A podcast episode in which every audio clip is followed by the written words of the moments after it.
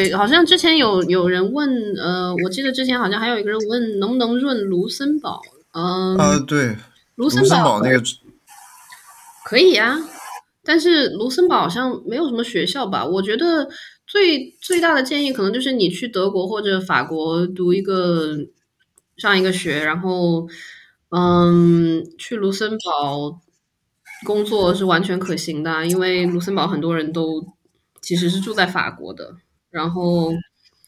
如果你会德语或者法语的话，在卢森堡就是就完全可以考虑卢森堡。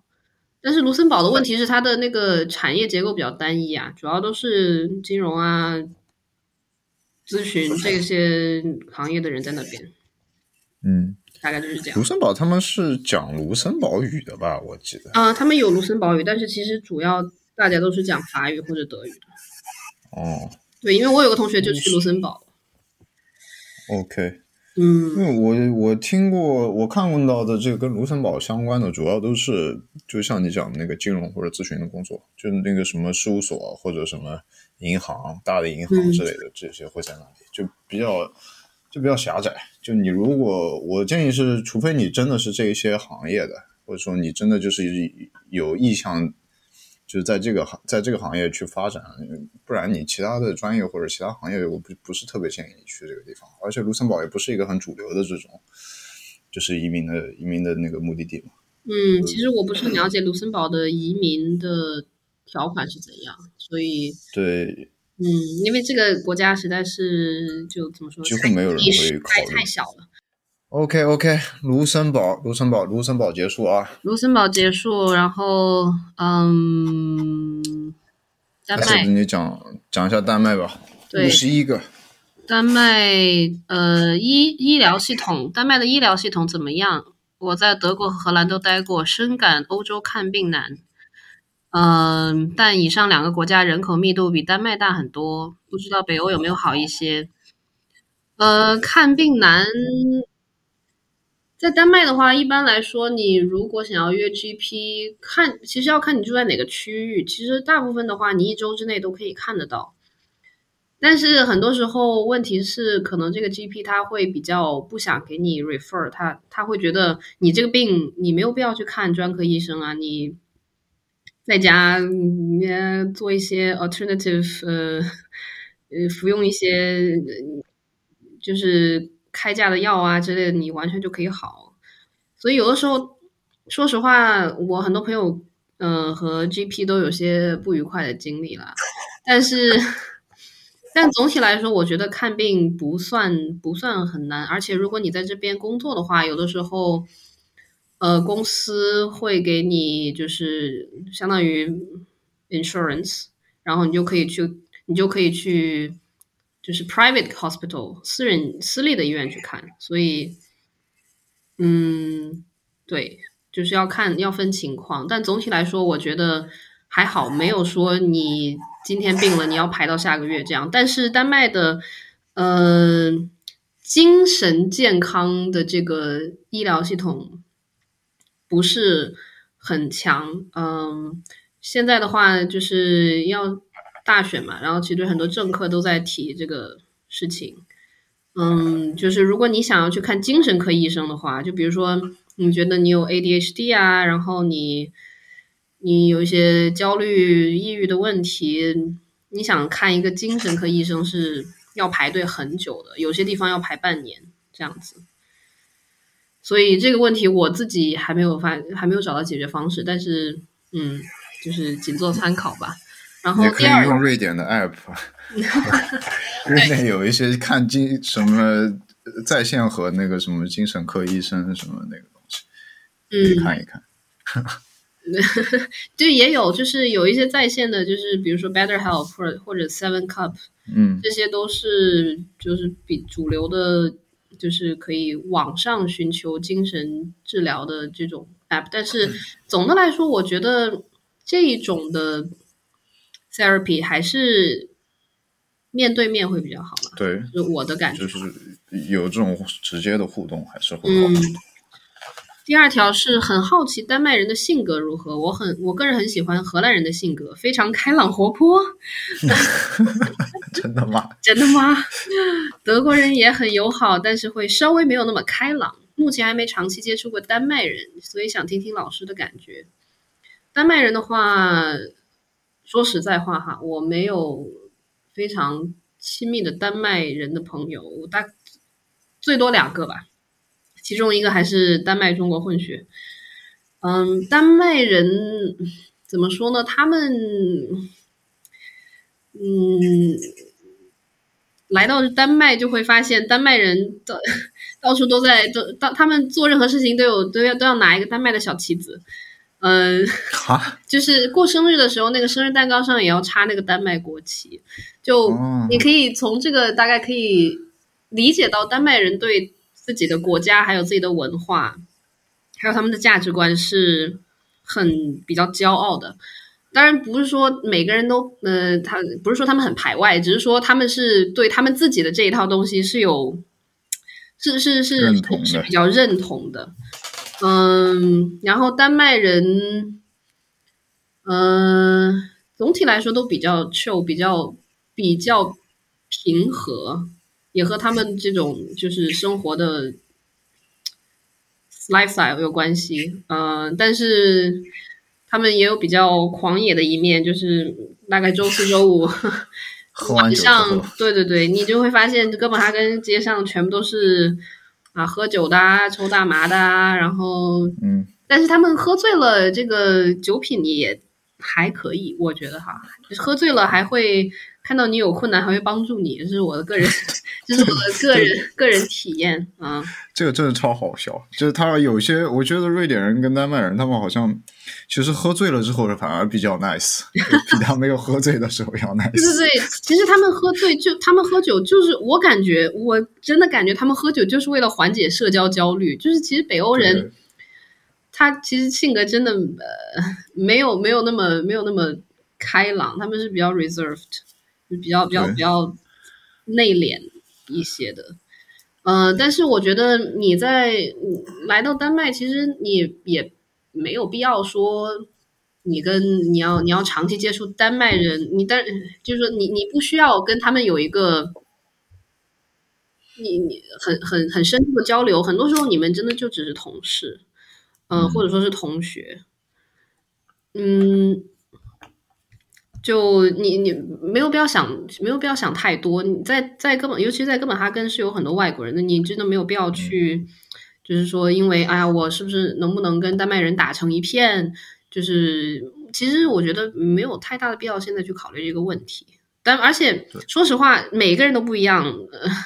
德国人很友好，我遇到过非常非常糟糕的德国人。说实话，more than one。但是对啊所以说有很好的，肯定也有也会有很差的，所以呃没有办法一概而论。但总体来说，丹麦人比较平和，然后呃喜欢喝酒，嗯呃相比于德国人来说，还算有幽默感，然后他们的社会没有太强的等级观念，这些是我比较喜欢的地方。然后我觉得这个丹麦还跟跟其实整个北欧这些人都差不多，就是因为看因为大家都很富裕，所以没有什么那种是来自社会上的压力或者怎么样，然后所以大家基本上都很 nice。对，但但这个比比德国人有幽默感，这个确实是的。我是我是真的这样觉得的。就德国社会太那个了，太那个就 discipline 了，你知道吗？对对对，我知道德国，而且他德国职场还有一个问题，就是他那个等级观念很强很强。是就是我听这个确实是一个德国德国人呃抱怨过这个问题，很多德国人留在丹麦就是就是因为这个原因。嗯，对，差不多就是这样。然后其实瑞典人，瑞典人，我认识的瑞典人，他们都会觉得丹麦人比较没有开化。瑞典人，因为 瑞典人觉得哇，我们我们瑞典这么就很开放、包容，你们这你们丹麦这种闭塞啊，这个排外的地方，对的，其实是属于天花板，这这种就是神仙打架，对的，就就没有没有笑死。对，对于一个中国人来讲没有区别的，对，一都没有个对一个中国人来。说区别不大。当然，丹麦的丹麦的移民政策肉眼可见的比瑞典要严，但是对，你如果你如果是通过一个，比如说你通过工作，技术移民，对你如果你通过，let's say 呃引号正常渠道呃移民的嗯话，是对对你来说没有什么太大的区别，你你不会感受到很多对你的压迫、歧视 （quote 嗯 mark）。然后第三条，如果从丹麦的大学毕业。博士留在丹麦的难度如何？是不是只有哥大才比较容易留下呢？就是哥本哈根大不学。是不是，不是你，我觉得，呃，像欧洲这些国家，其实除非啊，除非是真的是这个国家里面真的是人尽皆知的名校，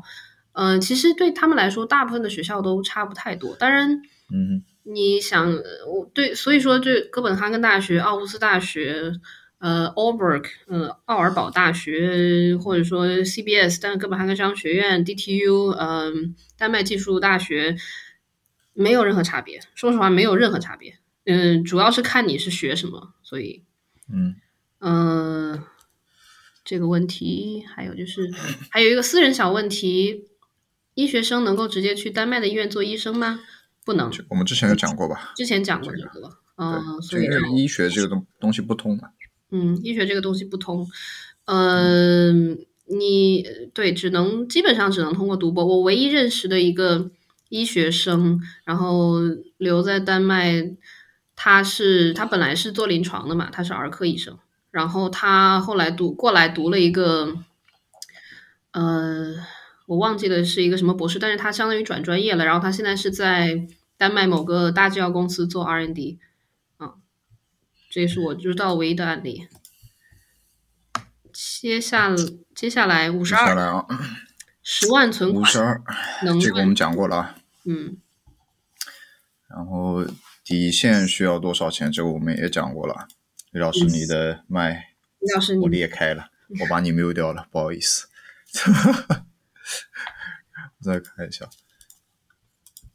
呃，语言和工作问题我们也讲过。然后下面一个讲意大利留学移民福利，好的，李老师再帮你放出来。喂，我来来来还有问题吗？哎，没了，很神奇哦，意大啊，已经到意大利留学移民的福利了。啊、第五十七个了已经。哦，意大利留学和移民的福利，就简单来说的话，就是说你留学的话，就是它没有学费嘛，就是相比于英语国家的话，它只有一个注册费。然后注册费的话，原来我上学的时候是八百欧左右吧，然后现在好像涨到两千欧左右了。然后折换折算人民币的话，就是一万四左右。呃，然后其他的话，呃，像这个移民的福利的话，其实就是这个最基本的这个医疗嘛，我觉得可以说一说。就是你在这边的话，你无论得什么病，然后你都是可以免费去治的。对，然后像，呃，我知道的就是有有一个学生，他是在这边就是直接换了一个肾嘛，就直 对，直接就是换了一个肾，然后也都是免费的，而且就是因为他换了那个肾，然后政府把他定为那种残疾人士，就不能进行体力劳动的人士，然后每个月还给他发钱这样子。我操，！所以就是留学，我觉得留学的福利和这个移民的福利主要就是两点嘛，一个就是没有学费，然后另外就是这个医疗免费嘛，这是两个比较重要的福利。对，然后像其他的什么平时发点钱呀、什么的，那个就小打小闹吧。我觉得就是最，我觉得最吸引大家的应该也就是这两点。对，都发钱等于不发钱吧？对，都花钱等于不花钱。这个医疗医疗的话，我们前面有没有讲过瑞典跟丹麦的？哇，李老师，您那边的摩托车真的很凶猛。不是我这没办法，是 对，很遗憾。可以的，一一还有啊，就是意大利的留学移民福利，就你可以去开很吵的车，没有人会说你。嗯、下一个，下一个，这个非常想了解欧洲互联网行业的侧重领域和设计类就业的工资梯度，UI、UE 和其他设计，这个有有点我知识盲区啊。盲区，盲区。我可以稍微回答一下，但是其实我也不是特别了解。虽然我们公司就是说我也有 UI UX 的同事，但是不好去问人家的工资，对吧？所以我稍微搜了一下，稍微搜了一下，但是就是，呃，怎么说呢？这些数据我感觉都都都差差异很大。就有的说，呃，一年的话就是。嗯，只有只有四万美元左右，那就是大概三十多万。有些的，有些有些是说啊，四呃大概一年平均是四十多万，四十万出头。然后有些又说平均是六十六十几万，就是然后 senior 可以到八十多万。嗯，说实话，就是这个真的要看要看地区，要看行业。但是我觉得总体来说，UI UX UI UX 的 designer。拿到丹麦的起薪是完全没有问题的，丹麦的就不是起薪就是丹麦的工签的薪资就是四十五万左右，嗯，我觉得这个是完全没有问题的。然后之后的话，你呃就是 seniority level，你之后的那些梯度我就不是很了解了，因为我还没有到那个水平哈。这个互联网行业的，我可以简单讲一下，就是你去跟你国内那些大厂的那个薪资去对比的话，就是他们动辄开到这种，就是就毕业生开到以前啊，在这个 COVID 还没有大裁员之前，开到这种三十几，给毕业生开到三十几，或者说你稍微有几年工作经验，给你开到四十五十，呃五十万人民币这种，在在欧洲基本上是，呃肯定是没有国内挣的这么多的。就他一定是要比你在这个大厂的这个要少的，嗯，怎么说呢？他就就看你在这种这个这种加班的文化和这个你在欧洲的这种怎么说呢？正常一点的职场环境里面，就你自己怎么权衡嘛。然后这个工资梯度的话，我可以讲讲一下这个瑞典这边，瑞典这边，呃，我自己是有那个瑞典工程师，他们有一个工会嘛，瑞典工程师工会，就你。你加入了他们之后，你可以看他的一个数据库，然后他的数据库的话，你可以看到就是不同的行业以及这个，呃，比如说你的工工龄从呃一年一直到这种几十年，你的这个工资的中位数、最大值，这个都是就是就很很很真实的这种数据。这种呃，一般你毕业生或者是我们只讲毕业生嘛，这毕业生就是都是中位数。一般你。正常一点的公司给你开到的都是中位数，但是互联网行业可能会要比中位数要高一点。比如说我们我们这些就 engineering 的这些学生，比如说毕业毕业的中位数在瑞典一般是三十四到三十五千，呃，三十四 k 到三十五 k 这个克朗一个月。然后有一些大的这种，比如说那个北欧的那个叫 Klarna 做支付的，呃，他们有一些能开到四十四十往上。呃，就差不多四万瑞典克朗税前，但他们他们行业，我我个人觉得比较怎么说呢？比较比较比较浮动，因为他们去年去年他们搞闹了一个什么裁员什么，然后搞得大家这个做这个都人心惶惶的。嗯，今年裁的啊，今年裁的。对，嗯，我有几个朋友在 Klarna，嗯，Klarna 给的，嗯。我我朋友他们大部分是三十八 k，就是一个月这个样子吧，嗯，对，算算是。我听说有一些，对，听说有一些可能他那开到四十的，可能他之前有一些经验吧，但他他的那个，但他我觉得他们对毕业生还是要比较略略微要比起传统行业要慷慨一点的，毕竟互联网这种很前沿的行业嘛。嗯，然后就是说到这个，那就就想提一下，丹麦的工资比瑞典高百分之三十左右。我听到你说那个工签的那个要求四十五万，我操！嗯，这个是一年的吗？就是你要四十五万一年？呃，他这个他这个是适用于你你那个就是怎么说？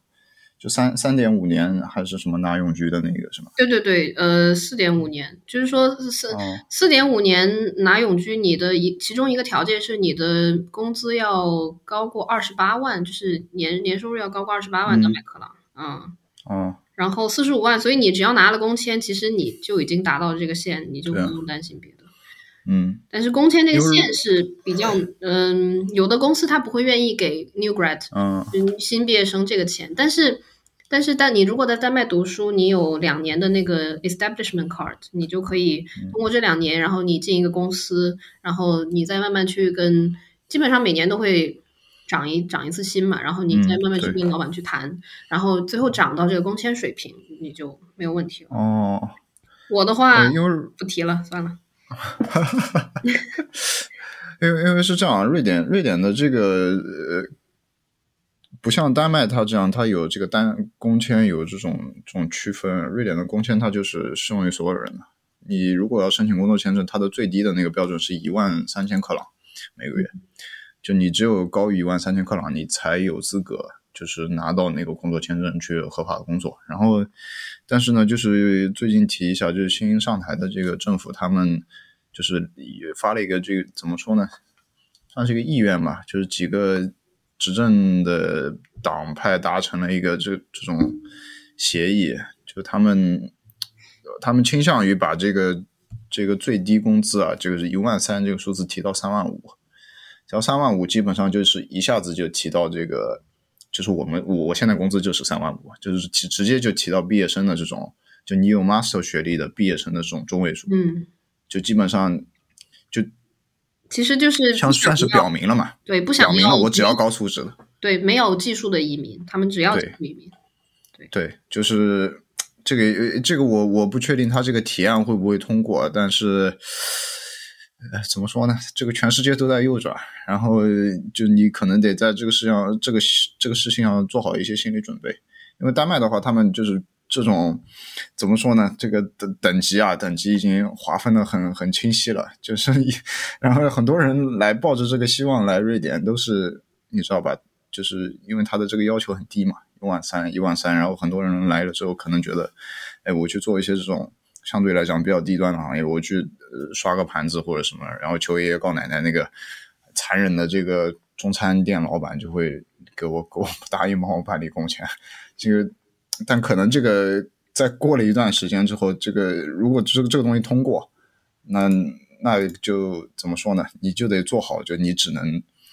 比如说你你读了一个 master 学历，就是你要需要靠依靠你这个 master 学历去找一个跟他相关的工作，或者说不说相关，起码就是这个东西要跟你的学历对得上的一个工作。嗯，对，呃，其实丹麦丹丹麦是。呃，今年今年的时候，有一个政党提出来说，能不能把工签要求降低？因为现在丹麦比较缺劳动力，然后最后被驳回了。所以，那说明什么？那说明瑞典人说丹麦人这个 是正确的。对，丹麦人真的就是啊，你你懂的。但是其实之前丹麦的工签要求，就是对餐饮行业人员的工签要求没有那么高。但是你知道发生了啥吗？就是华人老板太黑心，就是他们就呃，就是真的是他们把人搞来，就是搞一种现代奴隶制，你懂吗？对啊，就是给很 低的钱，又不给人家呃不给人家福利，然后每天让人家一个礼拜上六天班，对对，六天班、七天班都有的。然后结果最后这个事情被被曝光了，然后最后真的是一下一刀切。所有的餐餐饮行业也得也得拿到就是四十五万以上才能给你工签，所以现在很多很多人都都都走掉了，去瑞典、去芬兰都有，因为 因为没有一般来说餐饮行业的员工你拿很少能够拿到这个钱，除非你是大厨之类的。对，确实，我觉得做餐饮其实你在哪里做其实都一样嘛，就只要有人的地方就可以做，就这个东西反而。怎么说呢？没有那么不像你读了一个 master 学历这么吃这个国家。因为国家，它每个国家可能它有自己侧重的这种行业，然后可能跟你的学历也有对得上对不上。但餐饮这种就比较普适嘛。嗯，瑞典那么就是原来瑞典的那个怎么说呢？那个起点是一万三，这个我还蛮震惊的，因为一万三这个相当于。但但是它。对，但是但但是它有一个，就是你在移民局的那个网站，你去申请那个工作签证的时候，它会列一个列表出来，比如说它有几个几类特殊的职业，比如说叫什么 administration，就是什么什么公司前台这种，然后还有叫什么清洁，然后什么 berry picker，你知道吗？就是采采草莓那个什么，就它有一个专门的，然后就是一些很低端很低端的劳动力。嗯，然后它这个很低端的劳动力它会列出来，然后其他的叫 other，就是就低端的，然后和 other 它的这个它在处理这个签证的那个处理时间也是不一样的，就时间长度上也是不一样。我觉得这也是某一种，就他不以钱去划分你，只不过他以职业去划分你。唉，都有等级，都有等级。都他妈有等级。下一个，下一个，建筑行业，建筑行业，李老师来说一下呢？建筑行业也算是艺术的一种嗯不是我的行业。哦，建筑行业不，懂的？建筑行业的话，其实丹麦，我感觉建筑行业在丹麦应该还是蛮需要人的，因为嗯移民局它丹麦不只有工作签证，还有实习签证，就是你要在这边实习，你也要拿个签证的。哦，呃，有一个实习签证是专门给建筑学的学生的。然后我之前在网上搜，就是什么小红书啊之类的，就看到有有一些中国学生说啊，我在加拿大读书读建筑，然后我过来丹麦实习。然后这个我觉得也许是一个信号，就是说其实丹麦的建筑行业是是蛮需要人的。然后丹麦也有很多大的这种建筑事务所，其实我们公司楼下就是一个，就是特别有名的一个。呃，然后我也认识一些建筑学行业的人，但是但其实我不是很清楚他们这个他们这个行业呃就业就业的难度难易度究竟是如何。但是我感觉在学建筑在丹麦应该还是有市场的。嗯嗯，我补充一句，就是可能这个建筑行业它也不单单是那个建筑设计师那些东西。如果说这位朋友他指的是，比如说水泥工、木工这样的这种建筑行业里的工人的哦哦话，其实还是挺需要的吧。就是至少在意大利这边的话，它其实还是挺需要这类人才的。如果说你有这方面的这种技术的话，你也是可以过来的。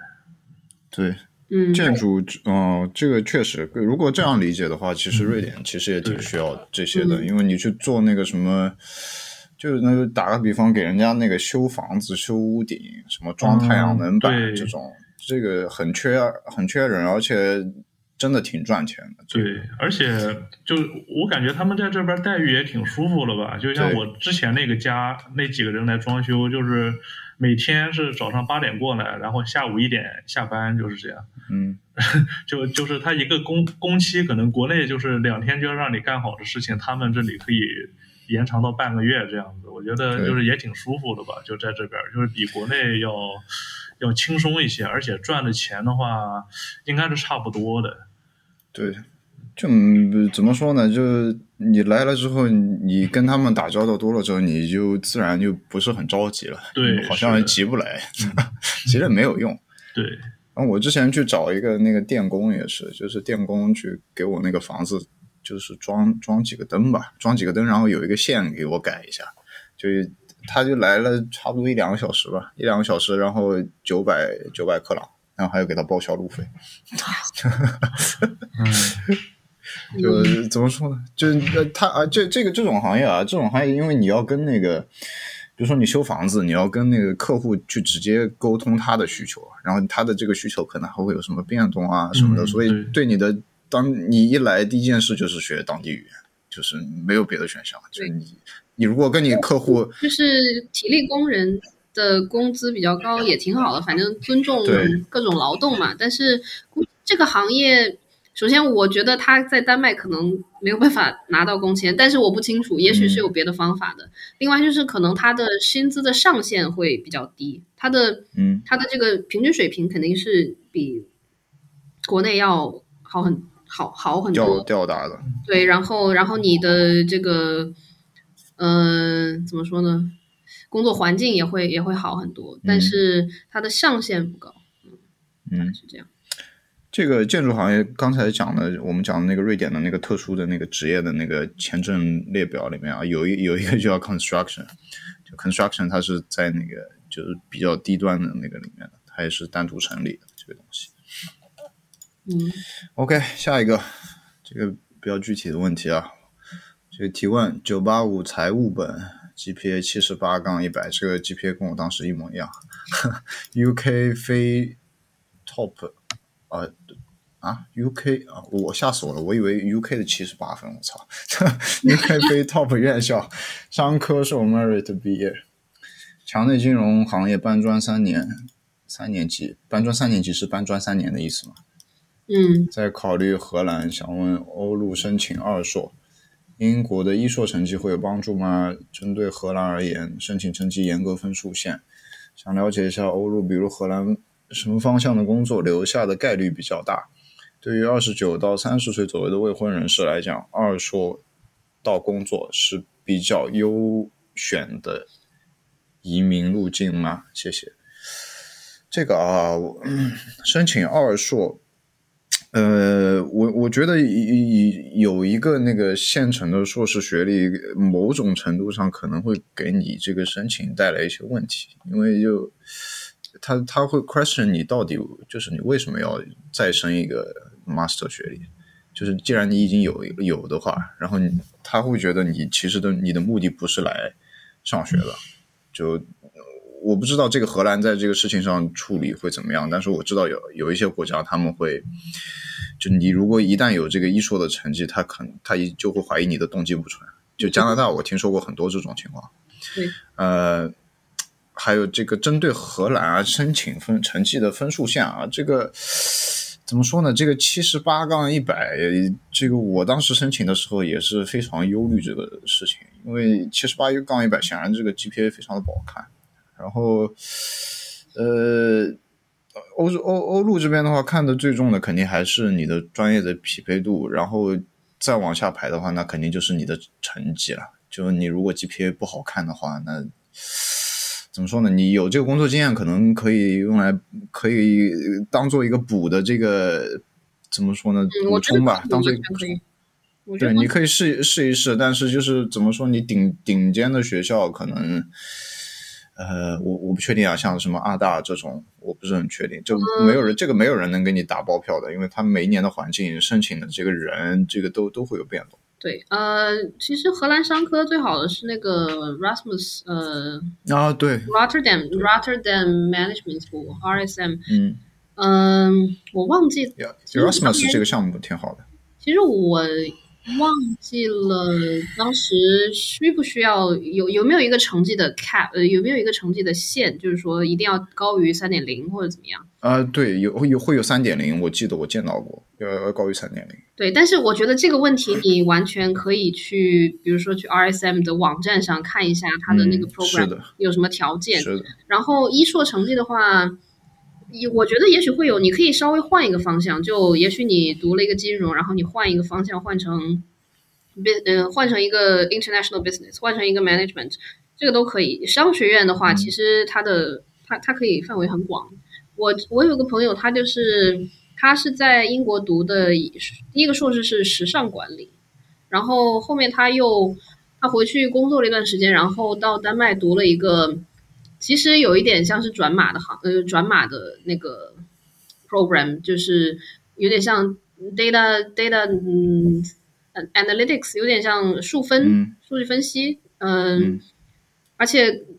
就是他是在 DTU 嘛，然后 DTU 有一些专业是，嗯，他对本科的或者说你之前学习的那些学分是。要求没有那么高，就是其实我觉得每一个学校都可能有这样的机会，所以我觉得你要自己去自己去查一下，因为我不可能给你现在一个 列出一个 list，然后告诉你这些可以申，这些可以申，因为我不是这个是你的中业要做的事情，对对对，做的事情，这个是对。然后留欧陆，比如荷兰，什么方向工作留下的概率稍大一些。你既然是商科，那其实你可以，然后你又是金融行业，我不知道是哪个金融行业。如果你是在四大。之类的，其实，其实我觉得留下来的几率很大，因为你有已经有工作经验，而且你也有一个，嗯，怎么说呢，国际知名的大公司，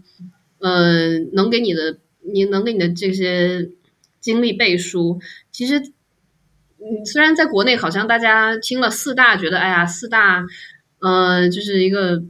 就是商科生搬砖的地方嘛，也不是很高大上。其实，在国外是，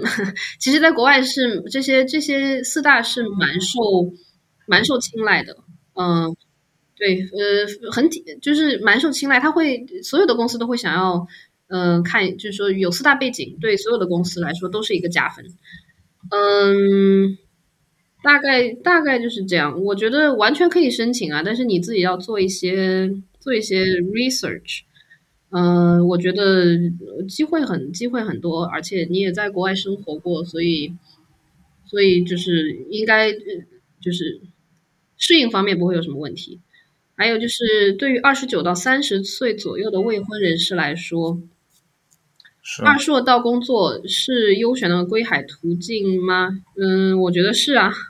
就嗯是啊。对啊，为什么为什么不呢？What else? What else do you have? 对，你就你就来呀。如果你有、你刚好有金币，然后你又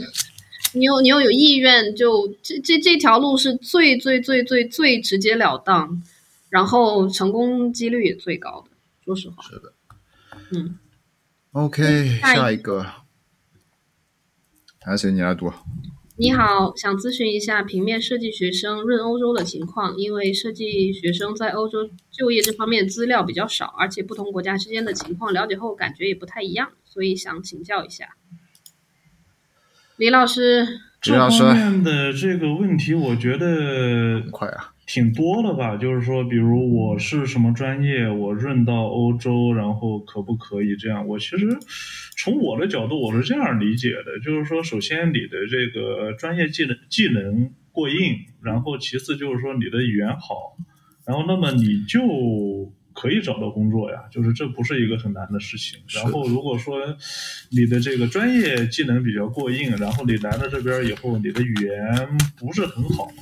你也可以找试试找一找这边的这种华人的这种公司，然后他们有些也是很需要这个平面设计师的。那如果说你的这个呃专业的水平不够好，然后你语言也不够好的话，如果你想留下来，你也可以做代购，是吧？做其他的各种各样的工作。对我其实就是我我看到，因为我看到就是接下来很多问题里大家都会说，就是我是这个这个这个学这个的，我能不能留下来？其实留下来和你学什么是两回事儿嘛。好像上一期节目我们也说过，是的，对，就是说说关键在于，如果说你想留下来的话，其实，呃，你可以有很多的选择，而且其实就算你是在国内的话，你学什么，你最后也未必就会干什么。嗯是吧？这个都是很普遍的一个一个现象。然后在意大利这边的话，好像，呃，如果说你是做一个平面设计师的话，工资大概是在这个一千八起步吧，然后剩下就是看你能做的怎么样了。大概意大利是这么一个情况。嗯，呃，我觉得我们可以跳过一些这种非常特、非常具体的这种问题啊，就嗯挑一些这个怎么说比较特殊、特殊的问题，这个嗯来看一下。嗯，对，其实另外就是怎么说呢？我我是不是跟你们提过，我写过一个跑路一零一？啊嗯，其实我在那这个里面就提到过，说你如果想要跑路，我觉得技术和语言至少你你得有一样，你嗯两样都有，对对，肯定是最好。嗯，对，这个我们可以把这个 essay 的这个一零一的这个链接，到时候贴在我们的这个简介里面，大家可以大家可以点一下。的 OK，下面有一个就讲到这个从零学习并从事蓝领工作的途径。润欧洲，我觉得真的，你如果想从零开始学去做蓝领工作，其实是为什么不直接去加拿大呢？为什么要来欧洲呢？我我真的，你去 college 去读一个 college，college 可能还大概率给你工作都找好了。你来欧洲，你还要自己跑去学语言，对不对？很痛苦。对对对，我觉得加拿大是想从事蓝蓝领工作的人的一个比较好的选择。是的，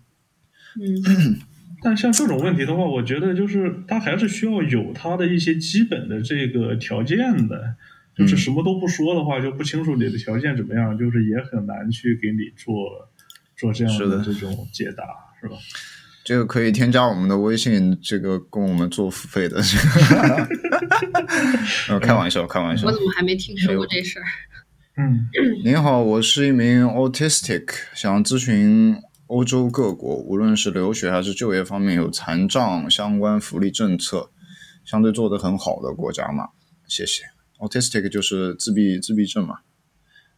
这个嗯自闭症的话，呃，意大利这边的话，就是你如果说你确诊的话，它是这个免费拿药的。然后目前好像知道的就是这一种吧。然后关于残障方面的，好像好像是你必须得是这个你在本本土上，就是在这个意大利的国土上，然后你你你造成了残障，然后接下来就是才会有相关的福利。如果说是你本身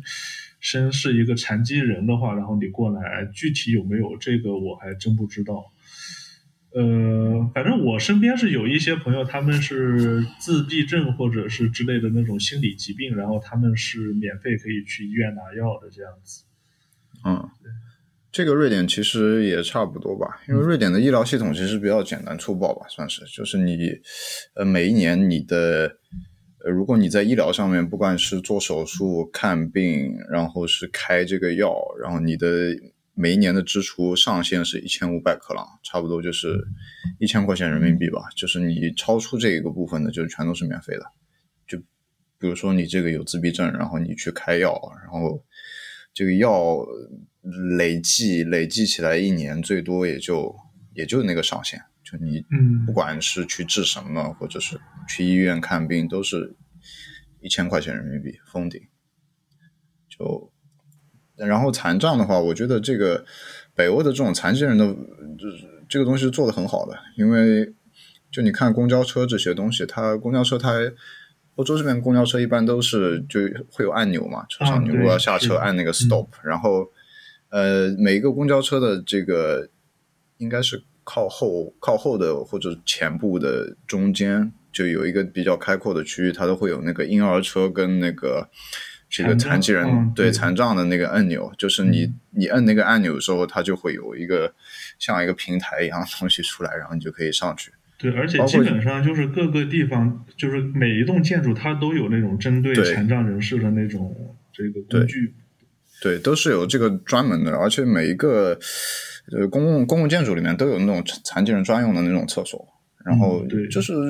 你你可以就是像一个完全像一个正常人一样，就是嗯健全的人一样去生活，是没有任何问题的。好像之前是微博上就有说，就是说为什么一出国以后，感觉这个外国都是残疾人，在国内就见不到嘛，是吧？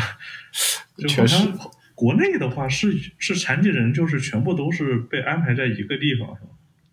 不就是你出不了门呀？你、你对呀你这个也没有，出不了门那个也没有。哦，对啊，对啊，对啊，你你作为一个你作为一个轮椅，然后首先你家里如果没有轮，如果没有电梯，你怎么下来？有电梯的话，然后你去了商场，或者说商场各种台阶，有一个台阶你就死掉了。就是对呀、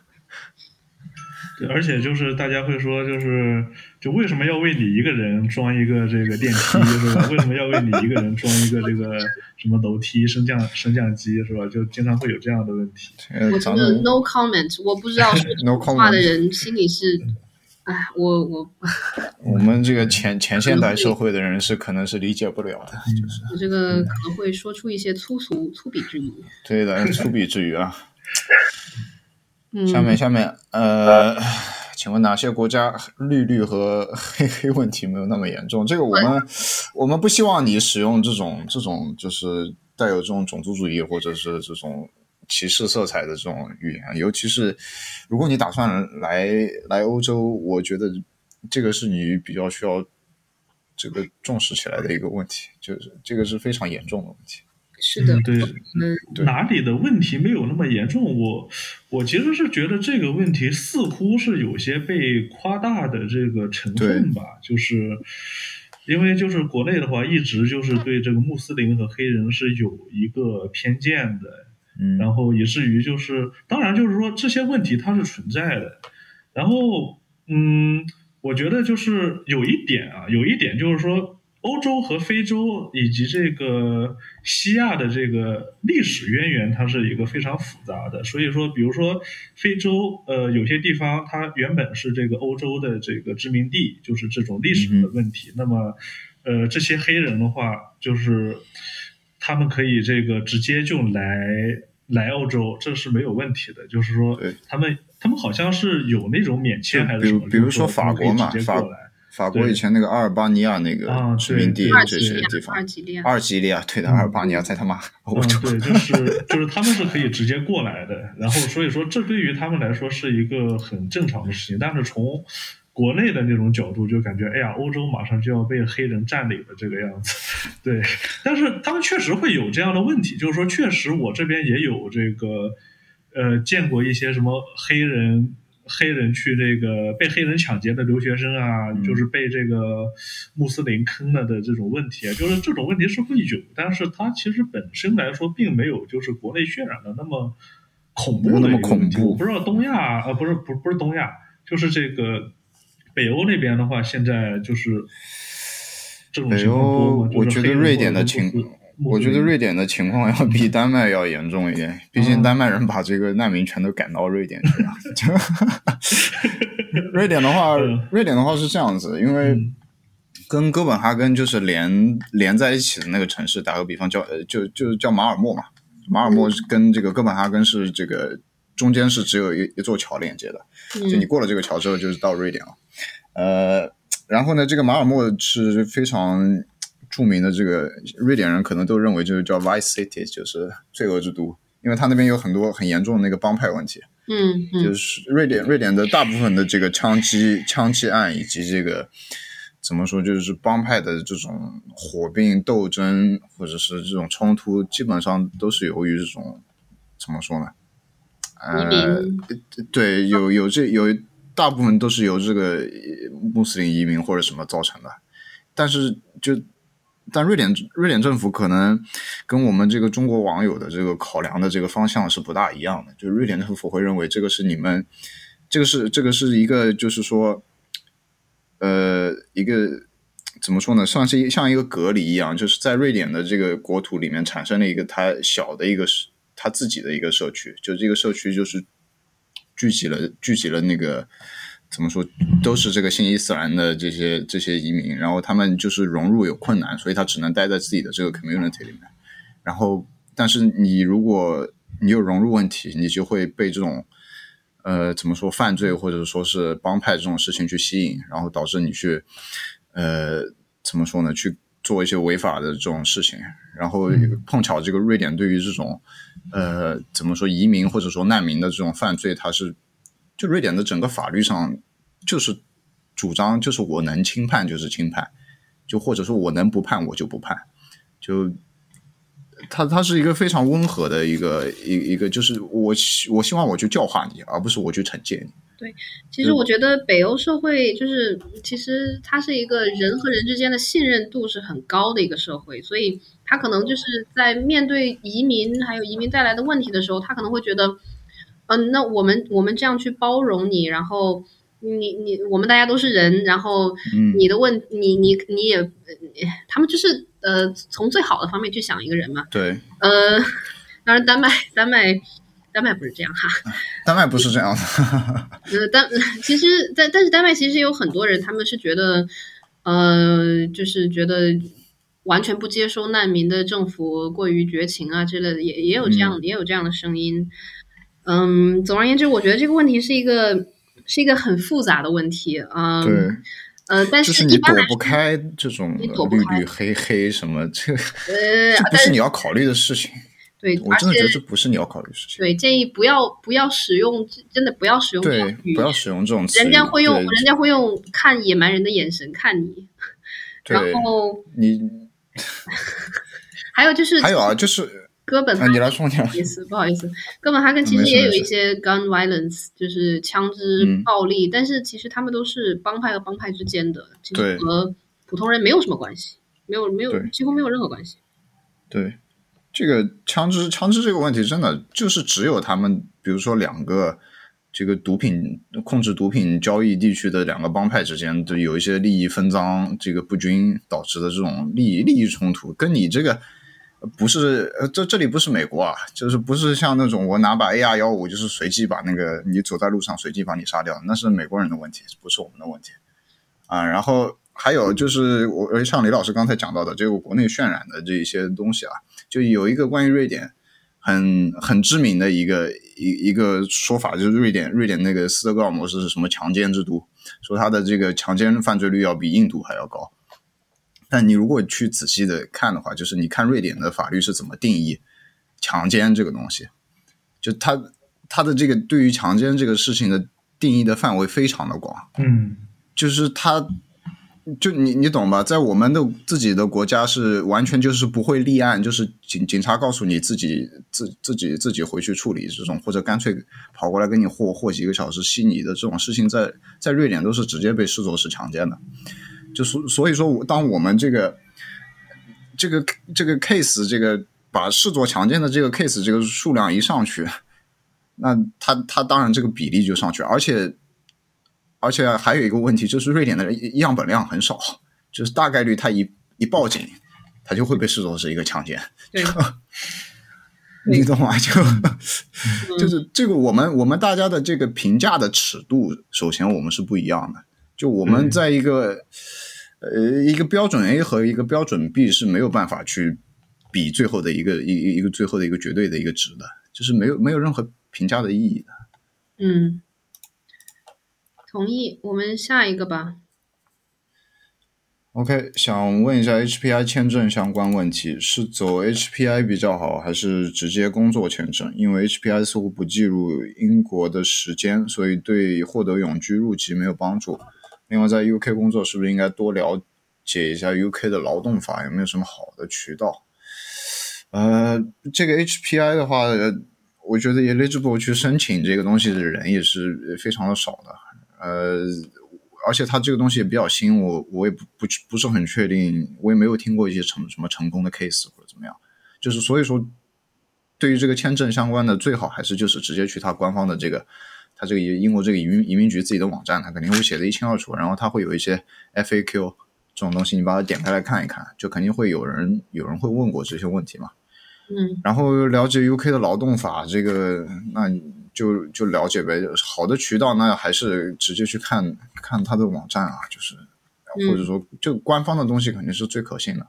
对，就嗯，对对，而且我觉得英国有一个问题就是，我感觉他的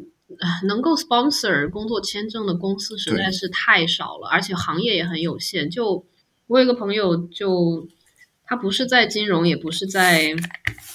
不是在呃不是在咨询。呃，也不是在科技，所以就没有人愿意去 sponsor 他，就嗯，就是是的，就是这是一个很严重的问题。呃，我所以，我所以真的不是很，也不能说不建议移民英国，但是我觉得英国它难度是比较高的，只能这样说。也不一定，你看他都问 HPI 了，HPI 那说明他已经是两个榜单里 QS 五十的。那万一他读读的不是就是相关的专业呢？就是说他没有在这些行业里能够找到工作的，那就占这个 S 讲的这个不愿意 sponsor，就雇主不愿意 sponsor，在英国是一个非常严重的问题。就是他们是他们是可以把不 sponsor 这个直接写在他们 LinkedIn 的那个 job description 里面的，就非常非常残酷的。对，而且基本上就是一些大公司能够 sponsor，然后所以大家都挤破头，就是这样。对，然后中国人很多，然后狂卷，是不是？OK，下一个。您好，我的问题是我现在大一，我打算在国内读完研并工作三到五年，攒钱再出门读书，拿到文凭后在当地找工作。请问你们觉得这个计划可行吗？或者有更好的办法吗？啊，这个问这个问题的时候是是几月份啊？呃，一个月是一两个月之前，一两个月之前，还是大一啊？那就是，嗯，呃，不好说吧，就是三，主要问题在三到五年，我觉得。嗯，我是真心觉得，就是这这这，这是十年以后的问题了，太太太 对，说实话，对对对。就是他以这个规划，我觉得是很正常的。就是在以前是一个很还蛮还蛮可行的一个规划，但是对现在的话，因为充满了不确定性，你真的很难说。对对，所以现在只能说建议，就是如果真的是准备，就是以后不在中国的话，就是还是能出来立即就出来吧。就是因为现在比较有这种不确定性嘛。因为这个这个规划的话，就已经规划到十年以后了。对怎么说呢？我觉得就是咱们伟大领袖万寿无疆吧，是吧？这个十年以后就还 还让不让你出来，这还是个问题。呃，或者或者说的更更悲惨一点，就是说可能七年之后，你你还能不能通过三五年工作就攒够钱，是吧？也是一个问题，有各种各样的不确定性。这个太惨了，对，所以没办法，我我建议就是就是如果说你现在大一的话，你其实不如和家里商量商量，干脆直接就这个辍学，然后出来重新读大学算了。就你现在辍学的话，顶多也等也就等于是。浪费了这个一两万的这个学费，加上这个四五万的这个生活费嘛，是吧？然后至少比你接下来去浪费更多的这个时间要强，我是这么觉得的。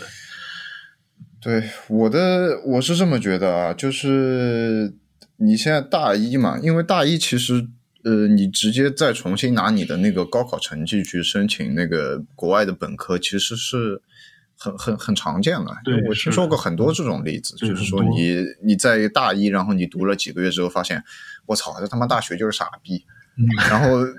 就我他妈读不下去了，然后好多人就在大学上两个月两个月，发现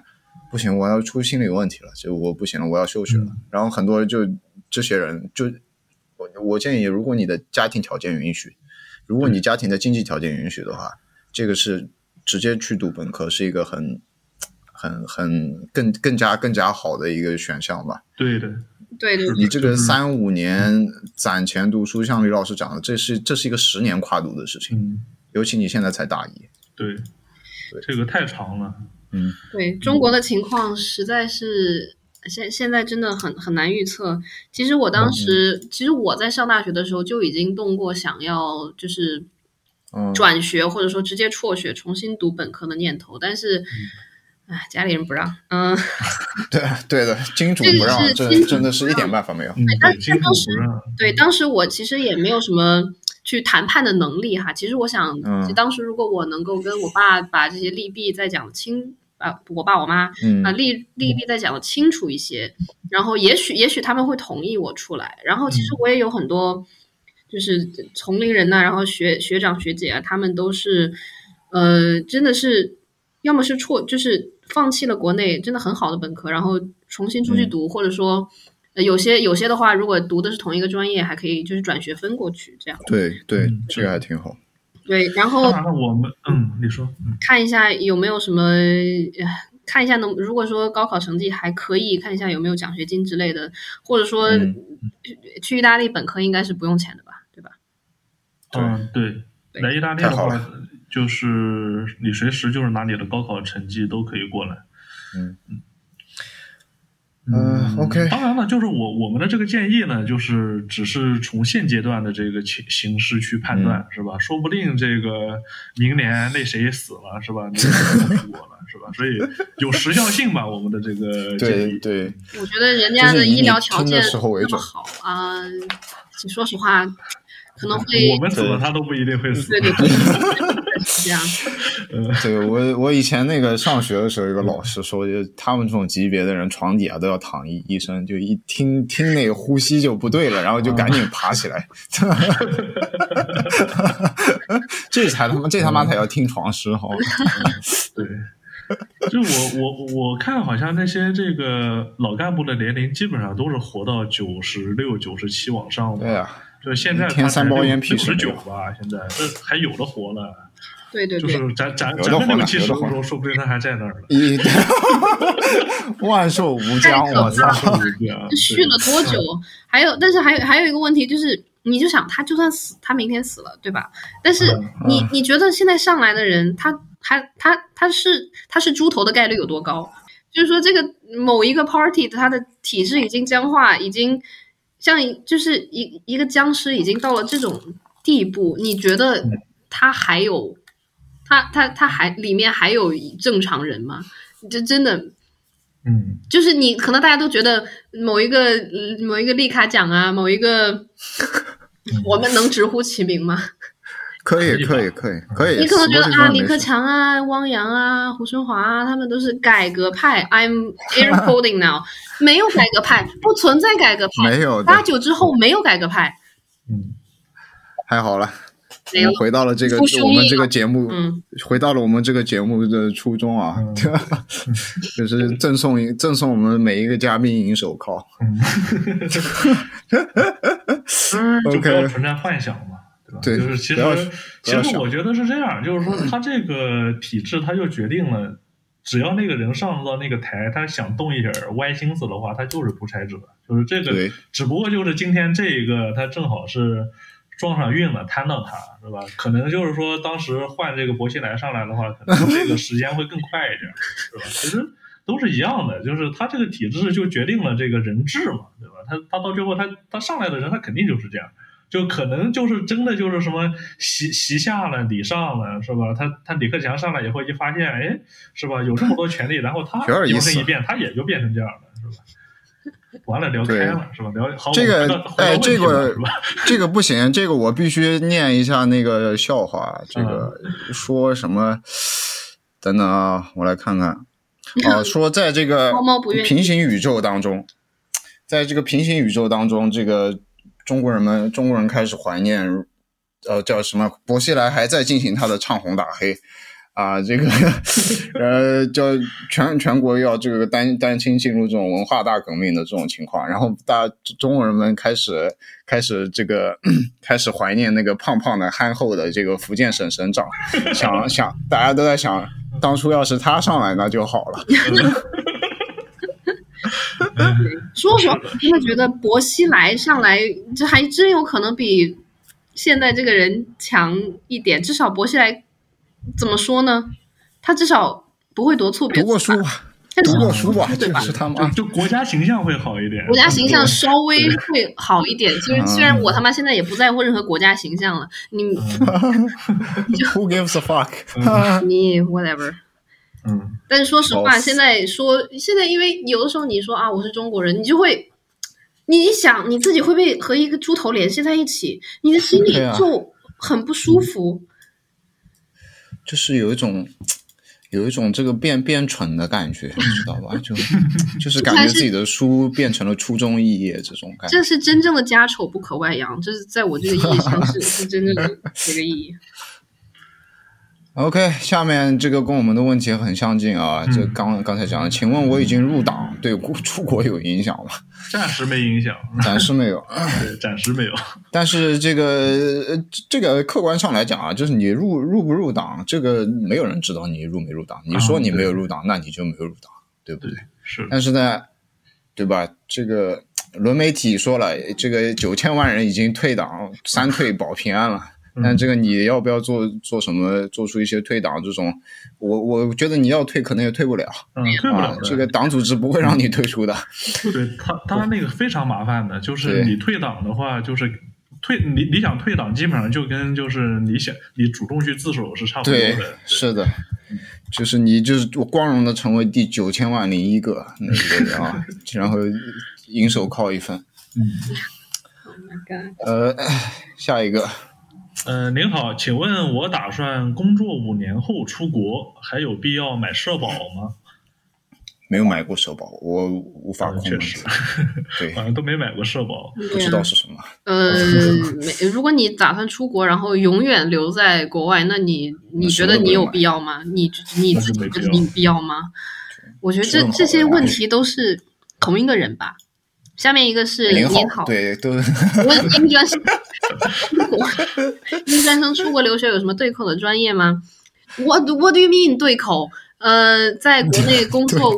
工作五年后出国生效，需要通过除了雅思以外的什么考试吗？这个要看你你去的国家吧，去的国家，然后也许你想换成转成商科，那你就要可能就要考 GMAT，GMAT，，然后也许你要换成一些别的，可能你要考 GRE。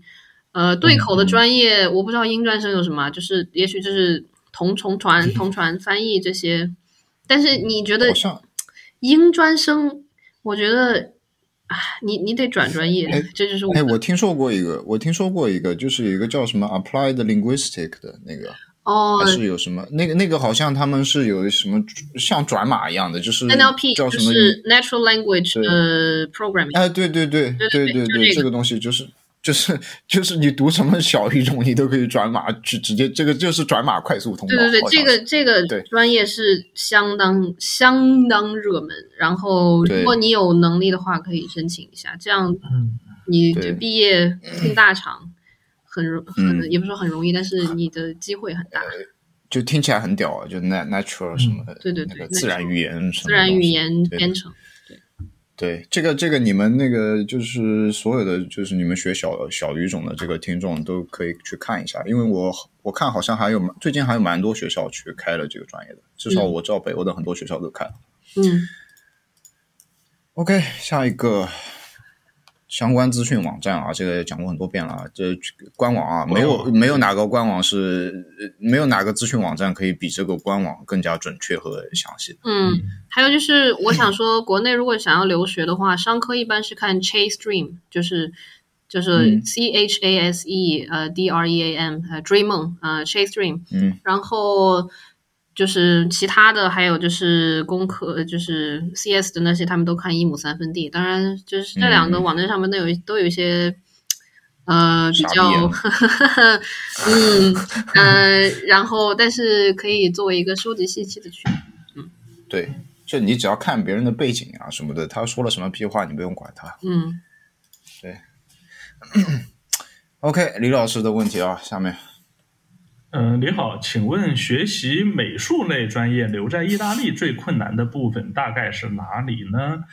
对那边的就业机会和要求感到有些恐慌，似乎意大利本土打工就职的这个工资并不高。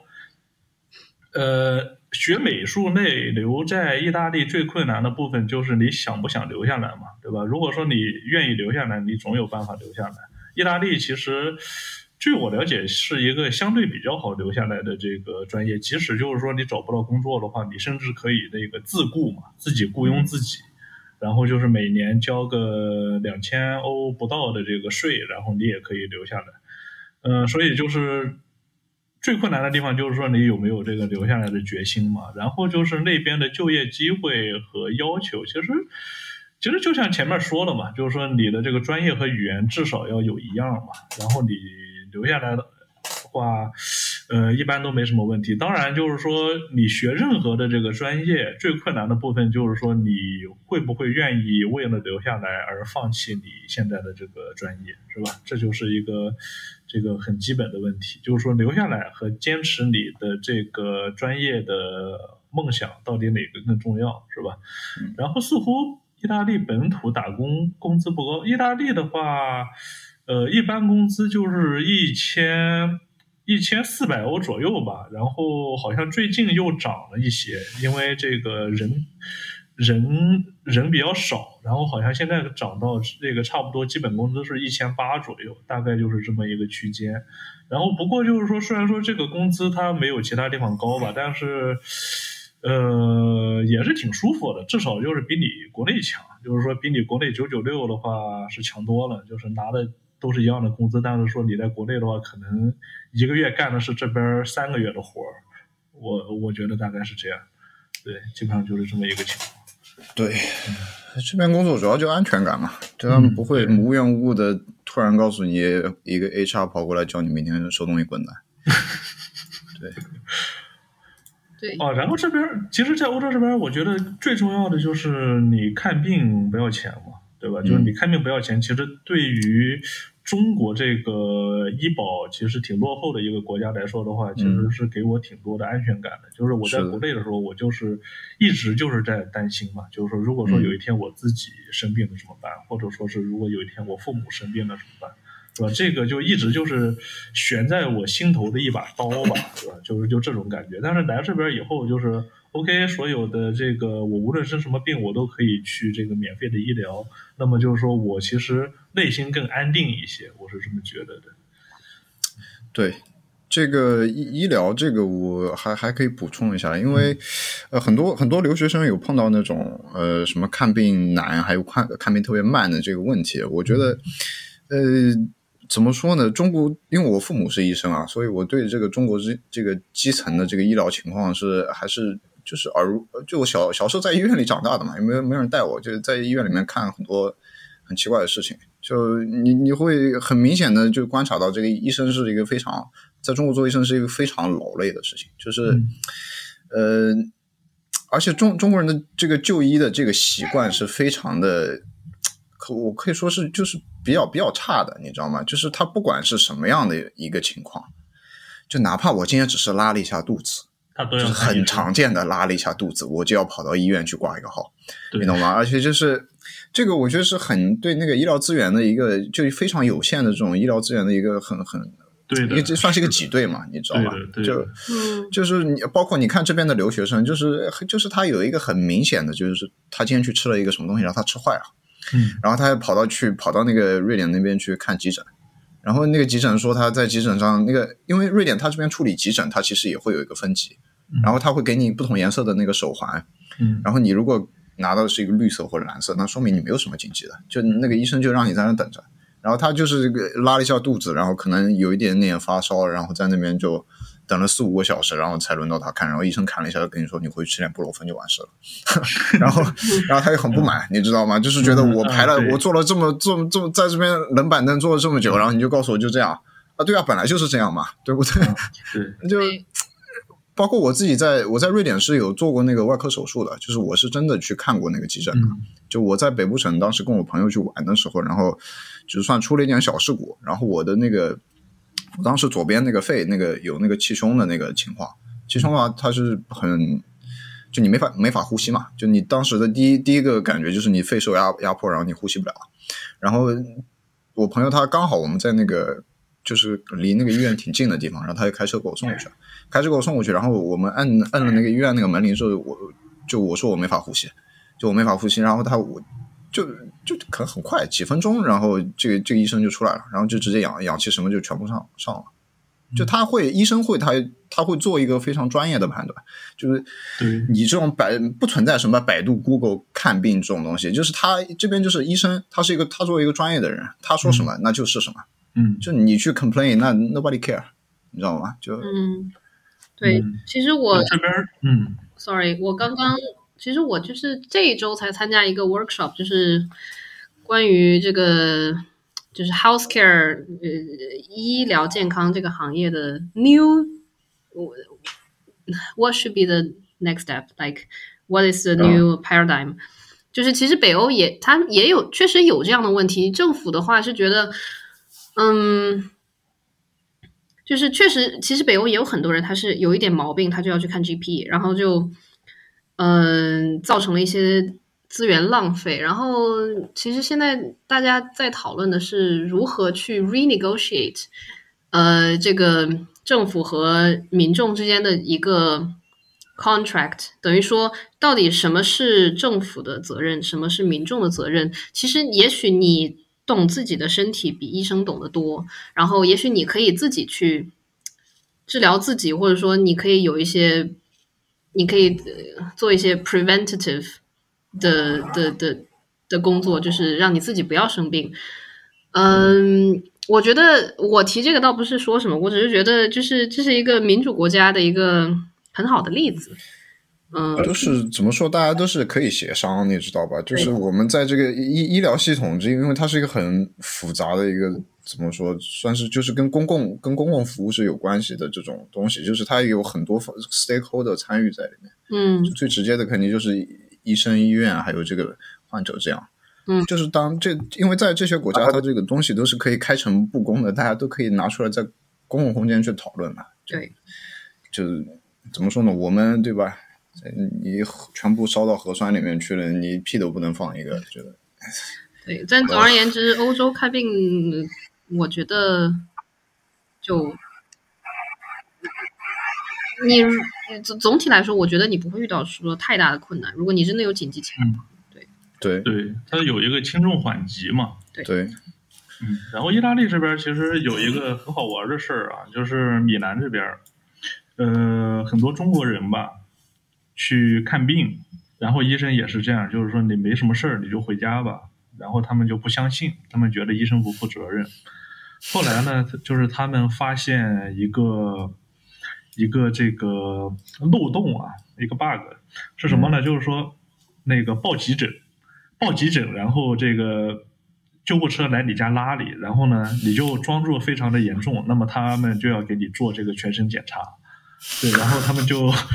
就就是就是有些意意大在意大利的华人，他们就会这样做，就是直接报急诊，然后拉进去全身检查，然后一看啊，确实没病，好，OK，放心了。然后 然后后来薅着薅着，意大利就就修改了这个规则嘛，就是就是如果说检查之后发现你什么事儿都没有，就是你就要付钱，就是 对，然后就把原本的一个这个对于大家的一个福利的一个事情，然后就就给他们给掐断了，就是这样。我嗯，我已经说实话，我我有的时候真的很想吐槽一些老一辈的移民。说说真的，丹麦也是他们薅福利的那个方法，真的是要把就就等于说你用一个特别密的网捞鱼，就是你真的要把捞到薅到断子绝孙才可以，这种这种程度。对，就薅到政府，逼的政府去改那个，去改那个对啊法案，就以至于可能能够本来应该能够拿到福利的人没有拿到，啊、就是呃这个我觉得已经是很社会的在蛀虫全世界都很对对啊，我觉得在全世界都很常见。就在日本，他们有那个，我之前听说就是买那个分期付款嘛，你知道吗？就以前在日本办那个银行卡是没有那么困难的。你现在在日本办银行卡，你要有你的那个什么住址，各种各样乱七八糟的证明文件，你才这个银日本的银行卡才可以办得下来。然后它最最很很重要的，我听过一些非常糟糕的例子啊，就是很多这个留学生他们会用自己的这个信用卡，然后在他们要回国的那个时候去去买一个分期付款的 iPhone 或者买一个分期付款的特别贵的东西，然后他反正就不回不回日本了，然后他就就买完之后，然后就人人间消失了，人间蒸发。然后就到到就是你知道吧，这种事情就非常非常的恶劣，你知道吗？是就是不不，以前大家都都说什么前人栽树，后人乘凉人，你他妈的就是你直接自己一一铲子把他妈树都掘走了，你知道吗？嗯就就就什么是辱华嘛，这才是辱华嘛。对啊这他妈才是辱华真的就是丢这个中国人的脸嘛。对，然后人家不这样觉得，人家觉得哎，我我捡到便宜了，耶，对啊，这啊怎么了慈禧太后那时候已经付过钱了 我寻思你不要了呢，对吧？嗯，八国联军赔款的时候已经付过钱了。哎我的妈呀嗯，mind boggling。Anyway，OK，下一个，下一个说什么九八五 DGPA 本呃 GPA 本科毕业论和研究生论的策略，工信部下属学校申请困难更大吗？这个没有没有人知道，除非你去美国，或者说，嗯，呃，你你懂吗？有这种一一对一面签的这种，我觉得在欧洲目前还不是什么特别严重的问题啊。但是我在嗯我最近有看到一些什么升什么在荷兰升博士，但是你要你要知道，博士你是你是直接跟你的导师之间，是你的导师去给你发钱，然后这个导师他个人可能会有一些偏好，比如说他觉得你这个中国中国政府没有在这个俄乌战争当中去呃声援乌克兰，或者说谴责俄罗斯，然后我我自己看到那个例子是这样的，所以他们就是他们决定，就这个导师他决定，他不再招收这个中国的这个留学生，哦。我要这个这个怎么说呢？这个因为他他不像是那个 master 那样的，你知道吧？他不像有一个 adm admission office，对他有自己选择的那个算是权利吧，就是你那那没有办法，他他是金主呀，对不对的？他他说不收，那那没有办法，那你就换个老师呗。对，就是他不会有一个像国家层面上面的那样去卡你，不是像美国那样，就你一看哎国防棋子，你直接拉清单，对吧？可能就是到后边，如果说，比如说这个中美到了这种嗯。非常严重的这种分歧，或者说是台台湾开始打仗了的话，那可能就会出现这样的情况，就是说欧洲盟友这边，然后就是所有会有一个名单，比如说什么国防妻子也不准过来，或者什么样，嗯。可能会有吧。对，呃，暂时目前没有这样的风险。我其实听说过一个案例是，我忘了他是不是国防妻子，但应该肯定是学 AI 或者说 machine 嗯 learning 那些，然后他就是被德国的一个博导给拒了，就是没有任何原因就拒了他。嗯，嗯，这个怎么说呢？怎么说呢？跑路 暂时没有问题。嗯，对，然后这这就是战争，这个台海战争如果真的出现的话，这个肯定对你的移民会是一个非常大的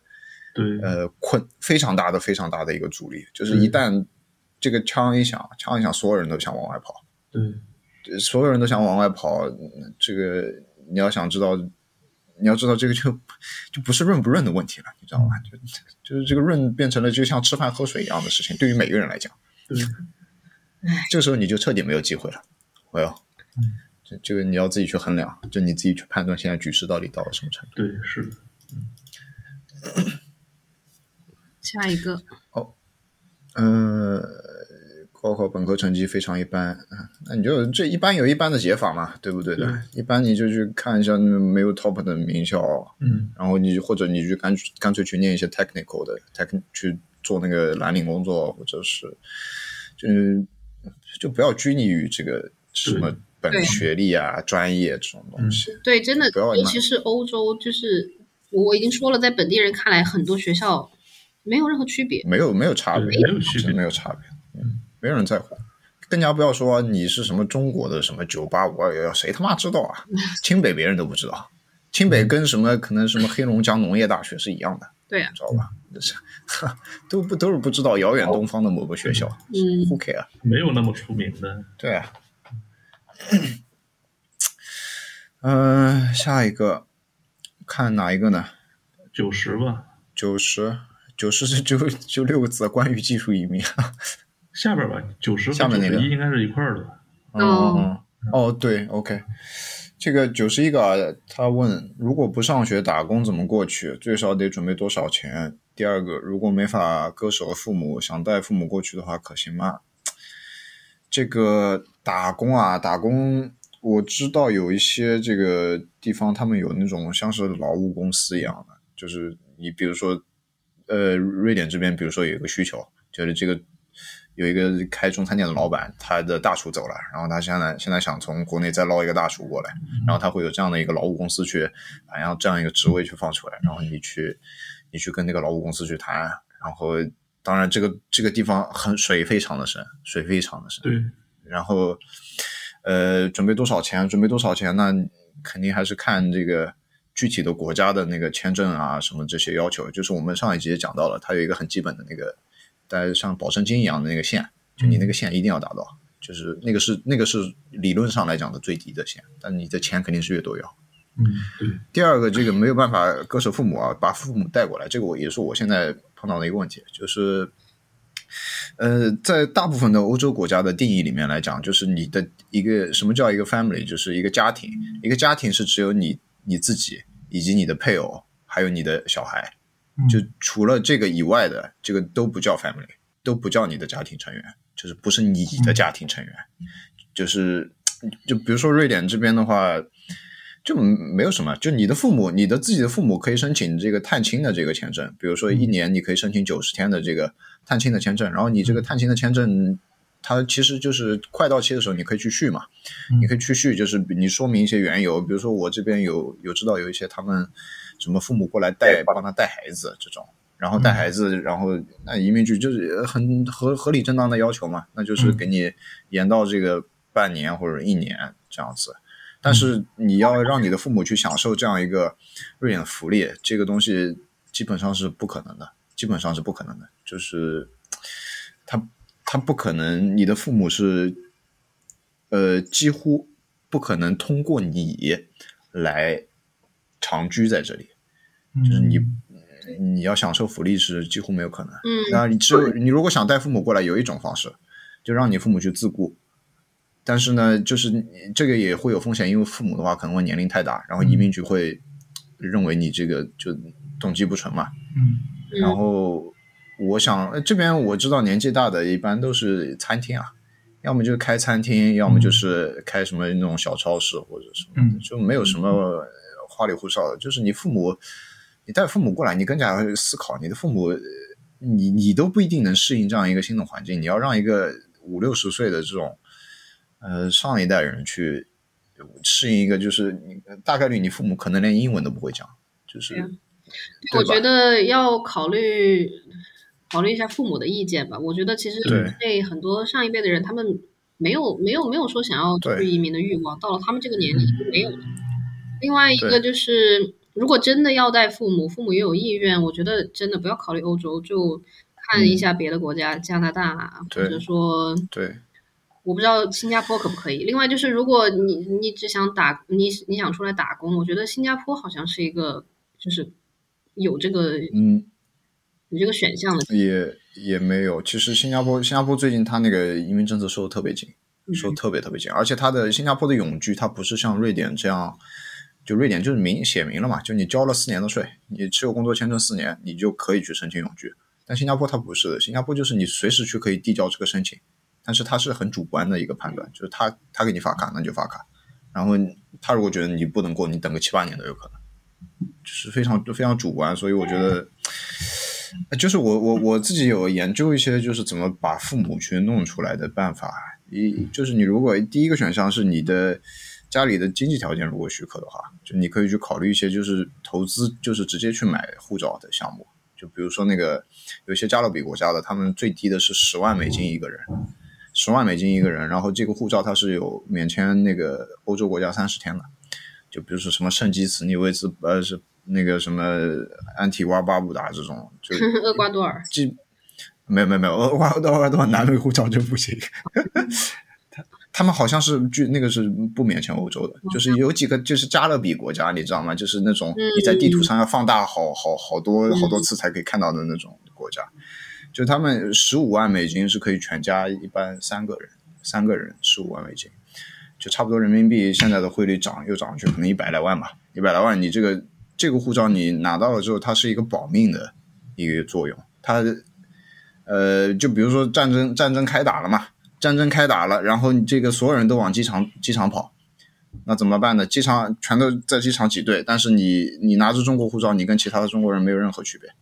但这这本护照它，你知道可以通过一些方式把你送上飞机，所以这个你你如果家庭条件允许，你要思考你是不是愿意花这个一百万。呃，去对冲这样一个战战争或者非常极端的情况这样一个风险，然后还有还有的一些就是你经济条件可能就比较一般的话呢，你就看一下，比如说泰国或者是泰国有一那个什么养老签证，你知道吗？就是他会一次性发那个十年的那个签证，这个东西，而且泰国我我我个人觉得是一个比较好的一个选项啊，就因为它的这个饮食习惯啊，还有这个气候什么的，可能。跟那个中国其实也比较接近嘛，然后它有很很很强的一个华人社区，然后它不至于像你的父母就突然从中国到欧洲这样一个就有这种 cultural shock 的这种这种这种风险，极大的 cultural shock 的风险。呃，然后最重要的，你如果在泰国，那你在墙内嘛，啊墙外嘛，你在墙外，然后你你随时可以去看你的父母，你父母也可以随时去看你，这也是一个也是一个选项。下一个。刘老师，你来看，你来说一下，有无对自己在相关方面有过很大帮助的书或者信息渠道想要推荐？就这个，这个我觉得我们可以留到那个再讲，留到这个心路历程再讲。心路历程啊，哦，其实其实其实这个问题好像没有看过这方面的书吧？就是这个书没有这种东西吧？我感觉。嗯，一九八哪个书会专门教你润？可能也是我来写的。这钱不赚，对吧？是是吧？你如何这个钱必须我来赚这么一本书？但是，嗯，我想想啊，我觉得，呃，我觉得为了加深自己这个润的决心，我觉得可以看一下那个高阳的《红太阳是怎样升起的》。嗯啊，明白啊，这个这种这种就是感觉就反贼的那种启蒙书籍，你知道吧？就多看一些这种启蒙书籍，就是你会发现增加这种决心嘛。对，你会发现他妈的，我原来我生活的这个地方全他妈是谎言，全是假的。操！不好意思，是高华高华老师。嗯，高华老师。对对对，怎么说呢？我我我觉得我当时是因为什么？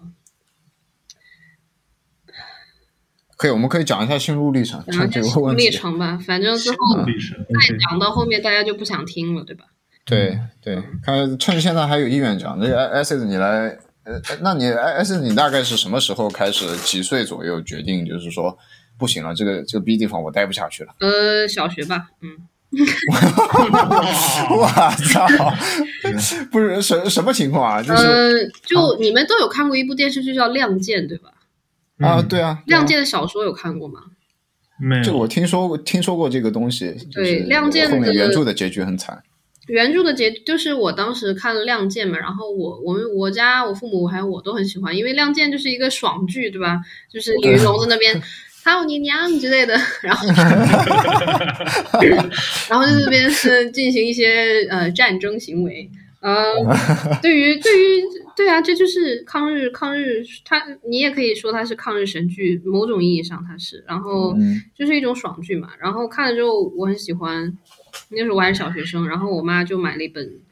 那个盗版的这个《亮剑》的原著，原著然后我就其实我发现就是电视剧拍的《亮剑》原著大概有这么厚，然后。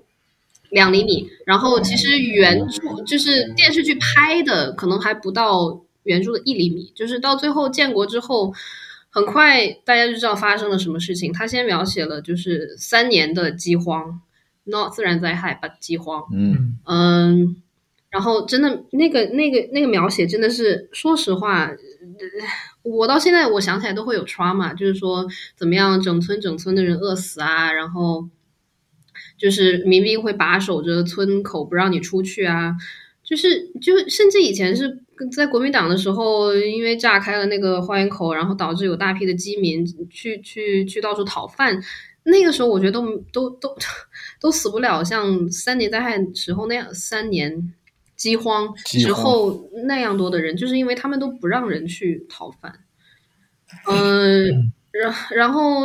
之后呢，又发对啊，就发生了文革，然后最后李云龙和他老婆，呃，田雨是自杀的嘛，呃，李云龙是在狱中自杀，然后田雨是追随他，然后割腕自杀，然后他的那个政委赵刚，还有赵赵刚的老婆是，呃，应该是上吊之后，就是说把屋子烧了之后自杀，然后就是你看着那个，尤其是到了后半部分，你你看着那种那种那种那种文革的语言，你会觉得很可怕，因为这个时候人已经你你你没有办法，你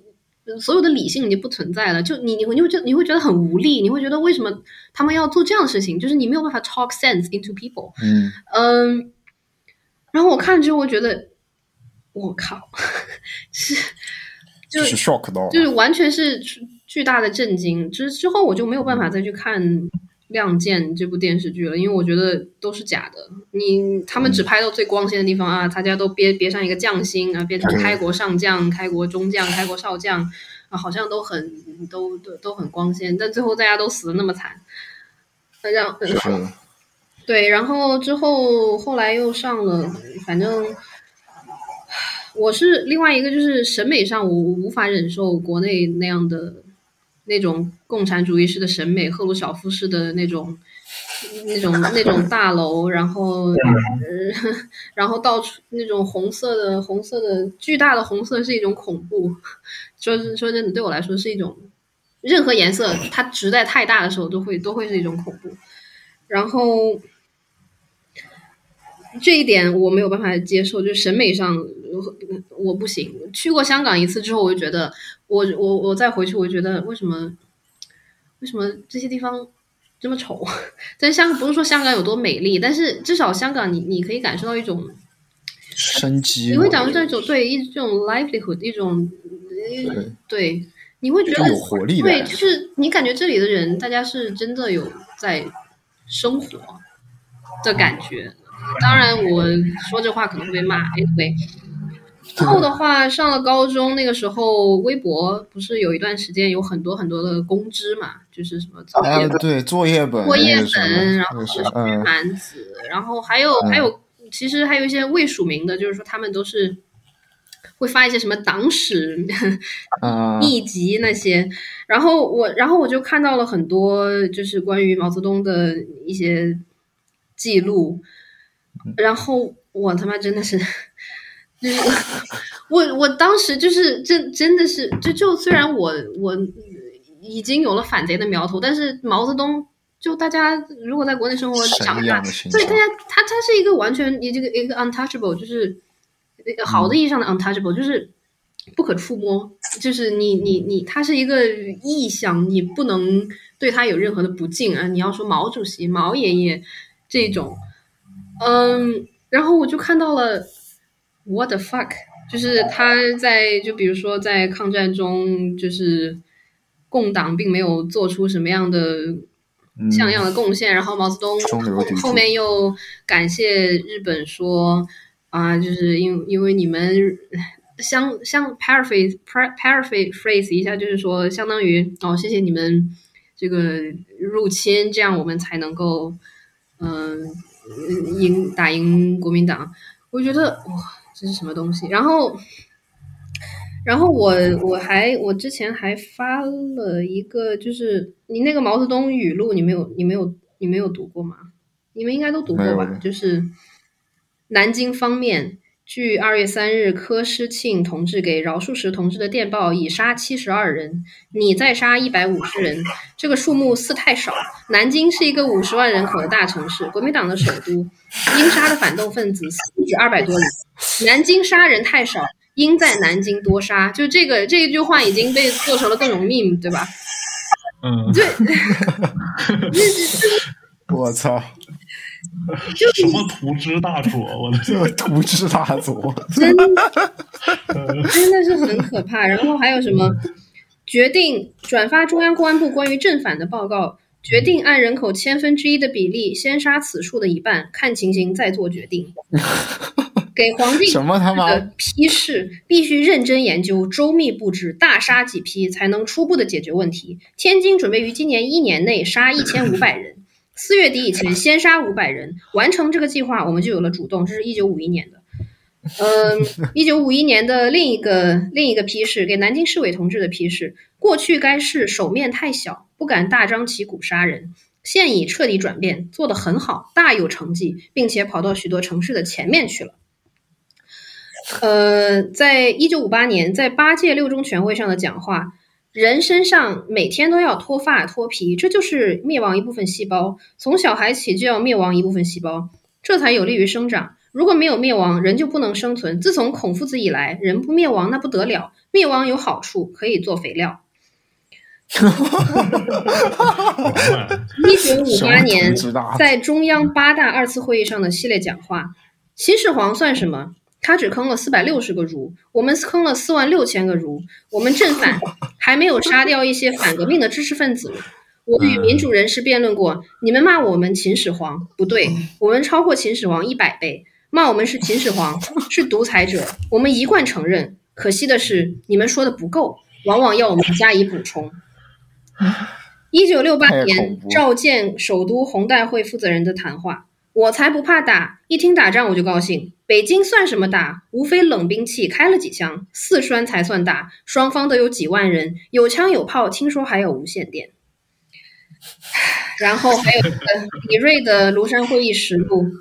在一九五六年党的八届二中全会上，毛泽东针对波匈事件说：“正反运动我们杀了七十多万人，东欧就是没有大张旗鼓的杀人，革命嘛，阶级斗争不搞彻底怎么行？”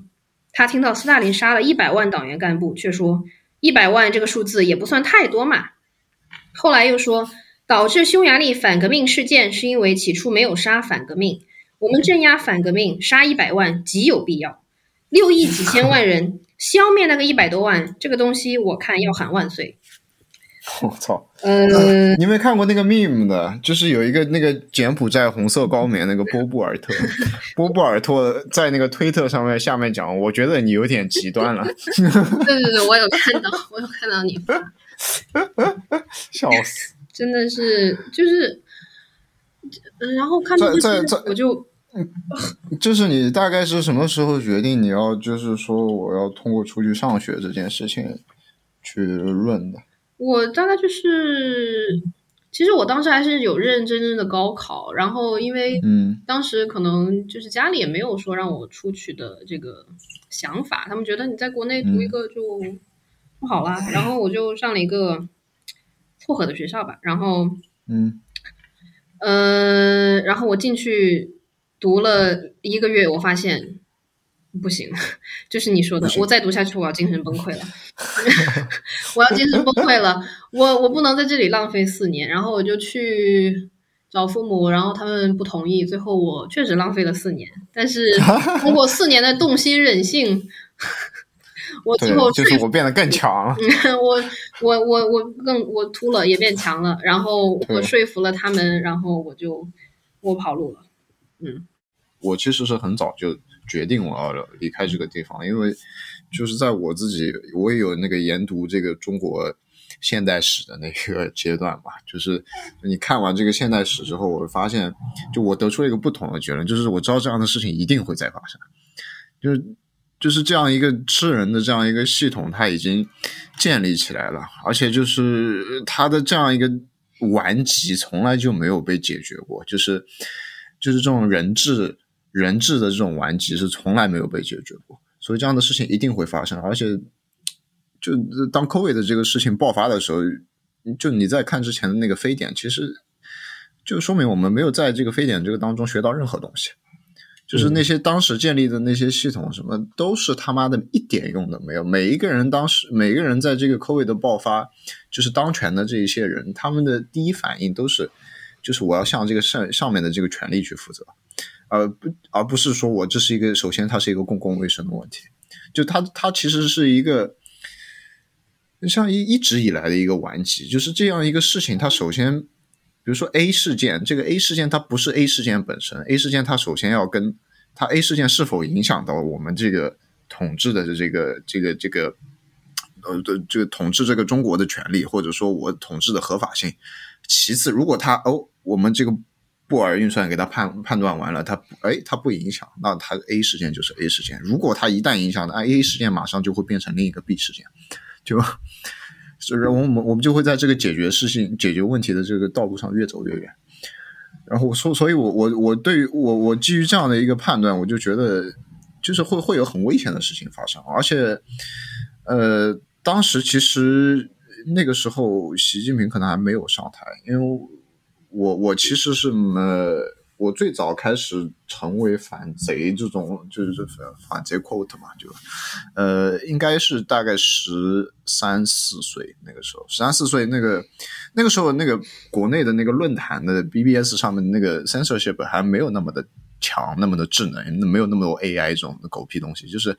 你在那个贴吧里面呢，那个时候还玩贴吧嘛，那个偷偷的你就很快的手速发一张图，就是如果你在那个管理员没有看到的话。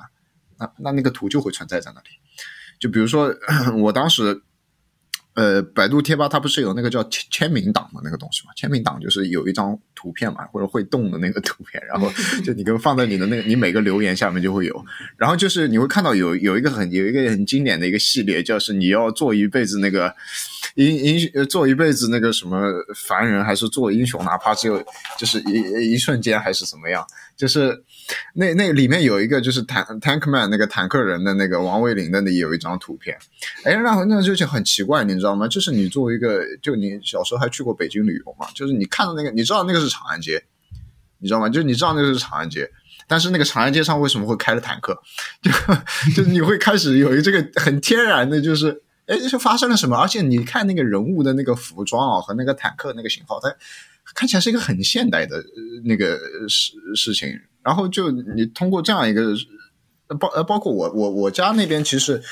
呃，我开始一注意到这个事情，应该是 Google 刚离开中国，可能一一年一年到两年，因为 Google 是一零年还是一一年左右离开的中国。然后就是你去登那个三 w 点 Google 点 cn 还是什么，它会直接跳转到那个香港那个 Google。然后那个时候，他在国内那个网互联网还是你可以断断续续的去连上那个香港的那个 Google。然后你去在那个香港的那个 Google 去，呃，搜索一些关键词嘛，比如说你那个，你看那个坦克的那个图片，然后你就会下面会有人讲嘛，就是那那个时候你还可以评论嘛，问这个是什么，然后那个人说说是什么六四什么东西，然后那个那个不会被删色掉，你知道吗？就他除非蹦出来一个管理员，然后哎发现你们在讲这个东西，把把你赶紧把你删掉，就就那那个时候还就还好，然后你去 Google 上面去看那些东西嘛，然后你发现那个连接很不稳定，然后你就意识到有墙这个东西存在。然后有墙这个东西存在，你就要想，那对吧？你这个人的这个翻墙动机都是因为有墙才来的嘛，然后你就尝尝试去通过一些技术手段去翻越它。然后那个时候有 Google 最呃哦，也那个时候最早不是在用 Google，是用那个。那个法轮功 群体，你知道吗？他们很很很，我觉得他们很有意思，就是他们他们给你提供了免费的 VPN，就 就是那个时候最早的那个叫自由门，你知道吗？对，轮友给你提供了自由门，然后他们还把那个自由门，还有那个后来再用那个什么赛风嘛，赛风三。赛峰三把那个这 这两个东西，然后他们好像还跟那个德国之声那个 DW 还想好像还有一些合作，然后那个订阅那个德国之声的那个 news，然后那个德 德国之声会建议你去下载这两个东西，特别好笑。然后那个时候就开始用这些东西嘛，然后后来后来你发现，因为他那个赛风还有呃。呃，自由门它是用的那种非常传统的那种 VPN 的那个那个方式嘛，就是如果你 A 到 A 点到 B 点不行，那我就找一个 C 点的一个一个机器，然后我就这样把这个桥接起来，那这个防火墙就意识不到了，对不对？那个是一个非早非常非常早期原始的那种 V VPN 的那种方式，然后到后面就开始你自己去。就你觉得不满意嘛？因为免费的肯定是很很垃圾的嘛。因为全全中国的人可能有一半一半以上的人在用这个什么自由门的那个这个什么赛风一台服务器，然后然后就挤的就很卡，然后你就去那个找一些更加强的那些呃什么翻墙工具啊，比如什么那个 Google 他们当时有官方提供的叫 Go Agent 的一个一个一一个一个代理，呃其实也就是一个 VPN 一样的东西，然后你可以去用 Google 的那个。服务器相当于去翻墙，就是会很快嘛。然后后来看那些天安门的那些什么纪录片啊什么的，呃，然后你就开始感兴趣嘛。然后又后到呃看完了之后，就你看那个刘晓波嘛，因为刘晓波是一个那个时候他已经拿了那个和平奖了嘛，拿了那个诺贝尔和平奖，一零年拿的。然后然后这个新闻就是那个轮媒体也会讲嘛，然后还有一些就是国内的、海外的那些华人反贼什么都会讲这个讲这个事情，然后你就对他产生好奇嘛。啊，包括那个刘刘晓波，他在那个天安门的那个纪录片里面也出现了，出现了多次，就是他跟那个其他的工人或者学生还是不大一样的，就他这多少是一个正儿八经的一个知识分子，就呃，然后后来大概是我初二左右，初二左右那个时候，那个香港那个代购特别火，你知道吗？就是商科嘛，那个时候也也也搞商科了，就呃。然后那个时候代代购奶粉，你知道吗？因为国内有那个那个事情，然后那个还有那个什么香港人骂大陆人是什么蝗虫啊什么，就那段时间那段时间，然后那个香港代购他不光代购奶粉，然后就是你跟他说什么，只要香港有的东西，他都可以帮你带。然后我就是你在淘宝上找就可以了。然后我当时又找那个他们去给带那个就是刘晓波那个书，我记得特别清楚那个。呃，应该叫叫那个台湾允城出版社出版的，叫刘晓波的那个《大国沉沦》，呃，写给中国的备忘录，就是刘晓波的一个杂文的一个一一个一个一个集吧，一个杂文集。然后它封面是一个那个一个向下的这样一个拇指，然后它那个手涂成了那个中国国旗的那个颜色，就这样一个这样一个书，哇，特别贵啊，那个好像三百五十台币还是多少，然后加代购费可能要一百多块人民币一本，就是那个时候。巨资啊，吃巨资，对一个初二学生来讲，然后去买这样一本书，然后就每天手不释卷啊。什么叫手不释卷？就是坐在马桶上都要拿出来看看一篇，就接受这种反动思想的洗礼。呃呃，就是呃呃刘晓波的那个早期的那些文章，他的那个观点其实还是挺激进的，就是包括他讲那个最有很很争议的那一句话嘛，什么那个中国需要被殖民三百年，这这样一个这样一个东西，呃。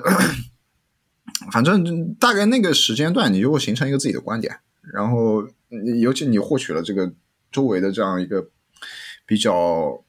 就像是其实更加像是一边倒的一个信息，一边倒的一个信息，然后加上我自己本身，我觉得可能性格也比较偏执，然后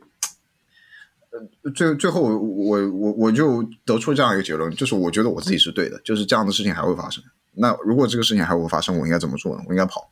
对不对？我应该跑，那我就。我应该可能就是在可能高一或者初三那个时候就开始看一些就是移移民的这个移民的国家、移民的目的地这些。最早开始看澳大利亚、新西兰这些地方，因为那些地方那个时候去的人还蛮多的嘛。然后，呃，后来的话，然后上高中，上高中，因为你知道，在国内上高中其实像坐牢一样，因为我在县城里面上学，就是你其实也没有太多的精力去关注这个事情，然后就是一心一意的去去那个去准备高考嘛。因为我哦，我当时其实跟我妈提过，就是我希望我去上我们那个高中里面有那个国际班，你知道吗？就是他的那个 target 就是你去考托福，然后你就可以出国，就是直接去升那个国外的那个美本啊什么的。然后我妈就直接很直截了当的告诉我，就是我们家没这个钱，就很痛苦，你知道吧？就是呃残酷的现实，就你发现你没没有办法，就就经济问题就是。五分钱压压压倒一穷汉嘛？对对对，其实当时我父母拒绝我出国也是同样的理由，就是说对出不了这个钱，没办法。对，因为你想那个读美本什么概念？读美本你四四年了，四年的美本你没有个两百万兜不住的，真的是兜不住的。然后我我父母我家里又是这种工薪阶层，然后对我来讲，其实剩下的最好的选项也就是上一个呃国内比较好的一个学校，然后我这个对我之后去升研这个。然后润出来会有个帮助嘛，然后我就如愿以偿啊，就升高考，然后上了一个还还还不错的学校。然后怎么说呢？这个选专业什么的，选专业其实当我对我来讲也是一个还挺挺挺痛苦的一个过程，因为我自己其实因为受这种反动思想的洗礼啊，也就一直就是想去读一些人文社科的那种这种方向，什么人人类学这种类似的。我也是。对，然后后来，后来就发现啊，我操，很残酷的，就是你发现这个，比如说你看澳大利亚、新西兰，没不招这种东西的，你们这种他妈的都不在打分列表里面，都不永远不在那个什么紧缺职业列表里面，不缺你们这这些人，就是你要去看全是 engineering，再 再比如什么 IT 什么的，然后就会计，那个时候会计还可以，你知道吧？会计还没有像现在什么八十五分这么惨，你知道吧？那时候六十五分可能就很容易，嗯。后来就想，你就你不能读这种东西嘛，就很残酷的，就就选了一个他妈的工科专业，然后像吃屎一样吃四年，就是我真的很痛恨的，你知道吗？我超级痛恨这个东西，我我我高中物理一塌糊涂，我高中物理真的一塌糊涂，就。我连就那个小车，你把它放在那个什么光滑无摩擦的那个平面上 去拉它，就是我不懂，我想象不出来什么叫他妈的光滑无摩擦，就是就是你知道，你告诉我结论，就是你推它，它会一直动下去。How is that fucking possible？你知道吗？就是你你你在你当时的那个大脑的那个那个知识对这个世界的想象，或者说是这个理解吧，就对物理规律的理解上，你做不到这个程度，你知道吗？就很痛苦，学的很痛苦，啊，这就。上大学的话，我成绩也不好嘛。我到最后其实是，就是刚才那个提问的那个朋友嘛，就七十八杠一百，基本上就是我的那个成绩。就就是怎么说，就申请后面那段时间特别焦虑，你知道吧？就担心这个 GPA 啊这种狗屁事情。但是我我决定我要离开这个东西，是我很早就定好的，就是就是像一个十年的一个规划一样，就包括你去上大学要选什么样的专业。然后你在大学里面要去准备一些什么东西，你要考什么试，然后你要怎么去选择国家，然后这种东西就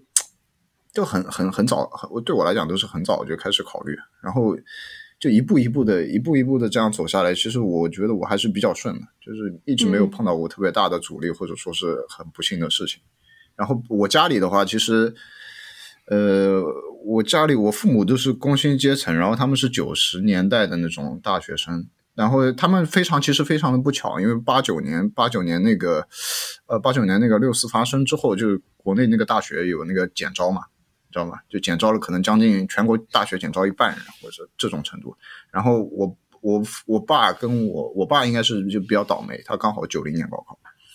九零年高考，然后。我妈可能也是九零年、九一年高考，反正那个时候就你本来你按照他的那个成绩，你上一个大学是很轻松的。但是我爸到最后面就考了三次大学，高考考了三次才才上那个上了一个大专。然后我妈是应该是考了两次，才也是上了大专。然后他们因为这个这个事情嘛，因为毕竟是因为那个六四这个事情导致这个大学减招，所以他们就是说其实还是很。呃，也没有说不满吧，就是觉得这个东西它影响了他自己的人生，然后他会他会觉得，你知道吧？就这个东西，这个事情造成了对他人生的一个遗憾。然后，呃，再加上我我父母都是农村出来的，就是家里面我没有什么那种有政政治污点的那种，家里面都是贫农，就很穷的那种，就是根正苗红，但是穷的穷的叮当响。呃，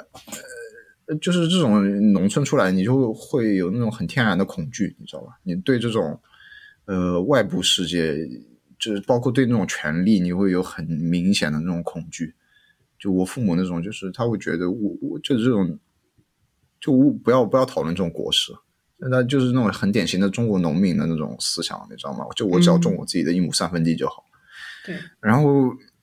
呃，但是我觉得我我父母毕竟还是上过大学的，就他们会觉得，就他要尊重我的意见，就是我我我会有自己我自己的想法，然后他只能说是，他他可以尊重这个，我觉得也是，就是你怎么去跟你的父母去，呃，沟通，你要你你就或者说跟你政见不合的这种父母去怎么沟通，你你要离开这件事情，就。我我一直跟我的朋友这样讲，就是理解，就是两代人这样的受完全不同教育的这种两代人之间互相理解是不可能的，就除非你的父母跟你有，就是怎么说呢，成长经历完全一样，这不可能的。但你父母经历过那个年代的，但你没有经历过，就很很直截了当，百分之九十以上大家都是完全不能互相理解的。但是基本的尊重，就是大家去尊重你的意见，然后你去尊重你父母的那些。在你看来比较过时的那个看法，就你去尊重他，可以有这样的看法，就是我觉得这个是做得到的，就是你的父母和你尽可能的在一个平等的一个一一个一个一个状态下去去沟通这件事情，去分析利弊，像那个 S 的刚才讲的，去好好的说话，就我觉得是可以做到的，就嗯。当然，其实我觉得我咱们俩的父母其实是比较像的啊。我父母大概是可能会上大学更早一些，所以他们是八九那一代的大学生。嗯，然后我父母其中的某一人是参加过八九的，然后后面毕业分配确实也受到了影响吧。但是，呃，他现在是又红又专呐，就是怎么说呢？人是会变的，嗯。Woke 进步人最后老了可能会变成这个保守派，都是有可能的。对，而且他们确实也经历过比较困难的年代，但是我觉得他们并没有去很很应该说不是说不只是他们，应该说很多人没有去思考到底为什么造成什么东西造成了这个困难，为什么我们要我们是为什么我们要来忍受这些，为什么遭受这些的困难的是我们而不是而不是别人。嗯，但是他们他们能看到的是比较表面的东西，就是说啊，我们以前困难过，然后改革开放啦，我们现在生活好啦，嗯，要相信政府，嗯，这种，嗯，怎么说呢？呃，就是可能跟 Allen 讲的一样，就是我们有的时候人人不能说有的时候，大部分时间人是没法互相理解的。我觉得就只能做到互相尊重。然后我现在其实。之前有段时间，我经常跟我父母打电话，然后吵架，就是因为国内的这些很多事情嘛。然后后面后面，我觉得这样吵下去有什么意义呢？我我没法，我证明了他们错，我对有又有什么意义呢？不如我就希望他们把自己生活过好一点，在力所能及的程度里。嗯，还有就是，当然我们我们俩的父母都是怎么说呢？受过教育。quote，嗯，呃，可能是比较好沟通。我确实也知道有一些朋友的这些父母是真的非常非常糟糕，所以是，嗯，怎么说呢？如果真的是非常糟糕的父母，那就 趁早放弃吧。就是，呃，如果说还在上学，另辟蹊径。对，先先先忍着，先忍着，然后寻找去寻找能不能就是一一自立的方法，然后，嗯。唉，说实话，我觉得我是这个很困难，比较 privilege 去去讲这个问题，所以就我我也不知道怎么去 提这个建议，只能说大家就是祝好吧，就对对对，大家都保重。嗯，对这个的话，我可以插两句，就是其实这段时间的话，挺多的有朋友来咨询我这个留学的事情啊，然后或者说润的事情，然后我。的一个建议就是，如果说你不能去自己去这个独立的去完成这件事，你需要依靠父母的话，那么就你必须得和父母去沟通。就如果说你的经济不独立的话，你需要父母给你出钱的话，这个是一定要沟通的，就是没有其他的办法。就是不可，就是不可能说这个你，呃，完全不和他沟通，然后你趁着你上学期间自己攒到一笔钱，你就能出来，这个是很困难的，因为很很基本的一个问题，就是说你在出国的时候，他需要你提供各种家庭的这个资料，这个资料还是要你父母去帮你。出具，然后包括这个什么保证金或者说什么财产证明的话，也是需要你的父母去这个出示的。所以你必须要跟你的父母去沟通这件事情，是吧？我去年哦，不是去年，就是今年。今年的话，我也遇到这样的学生，就是我问他父母有没有同意，他说已经都搞定了，然后我就帮他去办这些材料，因为我办这些是免费的嘛。然后有的时候通宵，那个凌晨四五点的时候，他那边突然材料有问题，我还要起床去帮他改。呃，然后呢，就是临到这个他那边签证，就是面签之前，然后他跟我说不行，李老师，这个父母不同意，无论怎么说都不同意，出不来了，就是很很让我丧气的一件事情吧，就是。就是说，临到这个关键的时刻，你明明就是说离出国只剩最后一步了，然后面突然面临这样的事情，所以，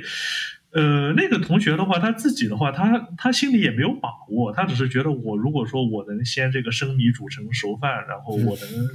拿到这个这个这边的这个确确认，拿到这个学校的这个邀请函的话，是不是你这边就？可以让我出去，结果他的父母就是强烈的反对，就他父母就是那种顶级这种顶级小粉红吧，就是坚决不同意。就是你国外什么美国死一百万是吧？欧洲死了死了这个多少人是吧？你怎么可能让你出来呢？不能让你出来的，对吧？就是就是这个样子，然后最后就就出不来。所以，如果说你不能经济独立，然后不能这个靠自己出来的话，你无论如何你都要和你的家人去沟通。对，这是我的建议。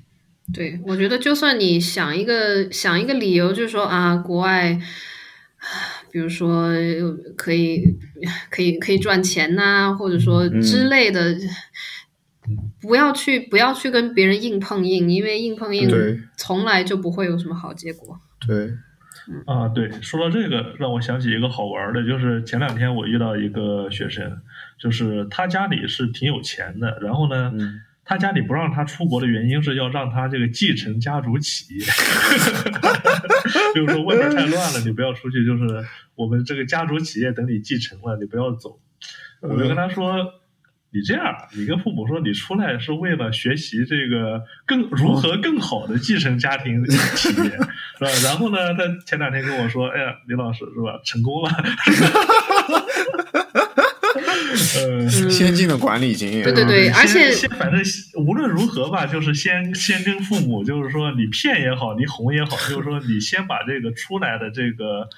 这个。出来这件事先给解决了，然后后边再慢慢的去跟他说，就是当你真出来以后，很多事情他们也就理解了。对，对，因为你在国内的时候，他们肯定会说你懂什么呀？我在微信公众号看的都是怎么样的怎么样？对，我在抖音看的那个。对，等你自己出来之后，你慢慢的去，慢慢的去跟他们沟通，就对，这样这样会会好一些。嗯，对，而且我觉得时间上呢也会。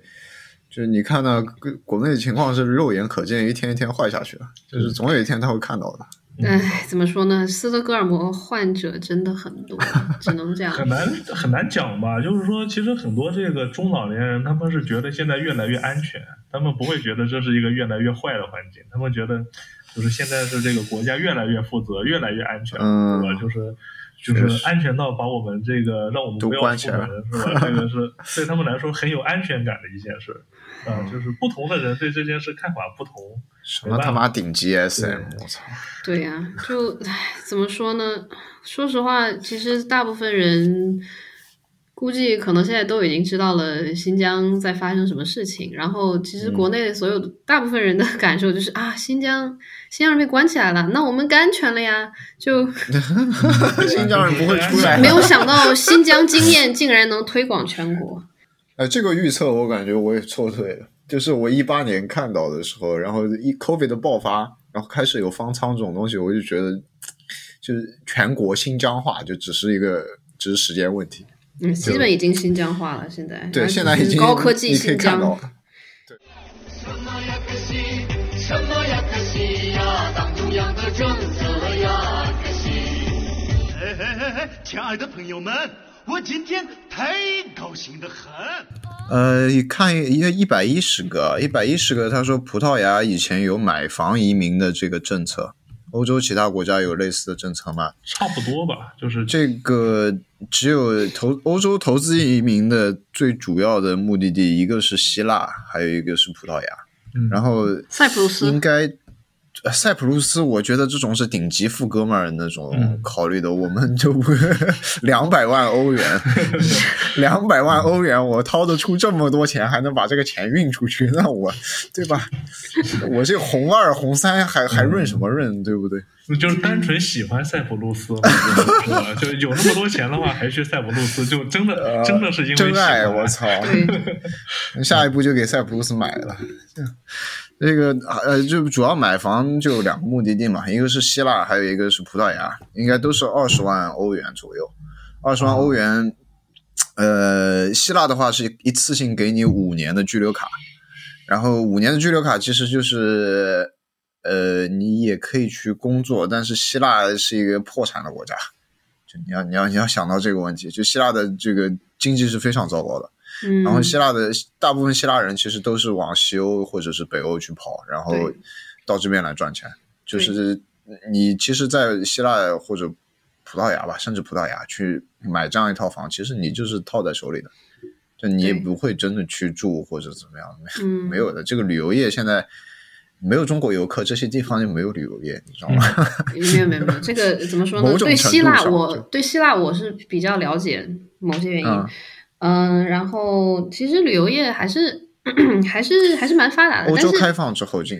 对对对，其实因为夏天，基本上这这几个夏天我都在希腊嘛，然后其实真的是人山人海。但是你嗯你作为一个你作为一个嗯、中国人，你去买，你一般买到的会是一个老破小，不是一个嗯适合做成 Airbnb 或者说是能够能够吸引到什么游客的一个房子。对，然后你也赚，其实你你首先你也赚，你在那边也赚不到钱。然后希腊语巨难无比，嗯不要想了，不要想了。你你 的希腊语一般学考古的、学古典学的会学，但是呃，下雨天是灾难一样的，我靠。真的很可怕。然后希腊，对你如果要换护照的话，你五年之后什么你要换国籍啊，什么你要考希腊语的，开玩笑。然后葡萄牙的话，葡萄牙经济也很差，就也是当地语言。然后你给的那个买房那种，欧洲除了塞浦路斯这些没有一步到位护照的这个计划，不要相信那些乱七八糟的移民中介告诉你什么护照一步到位，没有这种事情，没有这种事情。就是这这两个国家买房一定要语言，一定要语言，还有那个什么公民考试，嗯，没有一步到位，不要信这个东西啊。下一个有一个问瑞典右翼上台对移民的影响啊，呃，看了两种说法，一种说呃呃 SD 就是瑞典民主党只是反难民，一种是说以后所有移民都会变得困难入籍，可能要十年往上。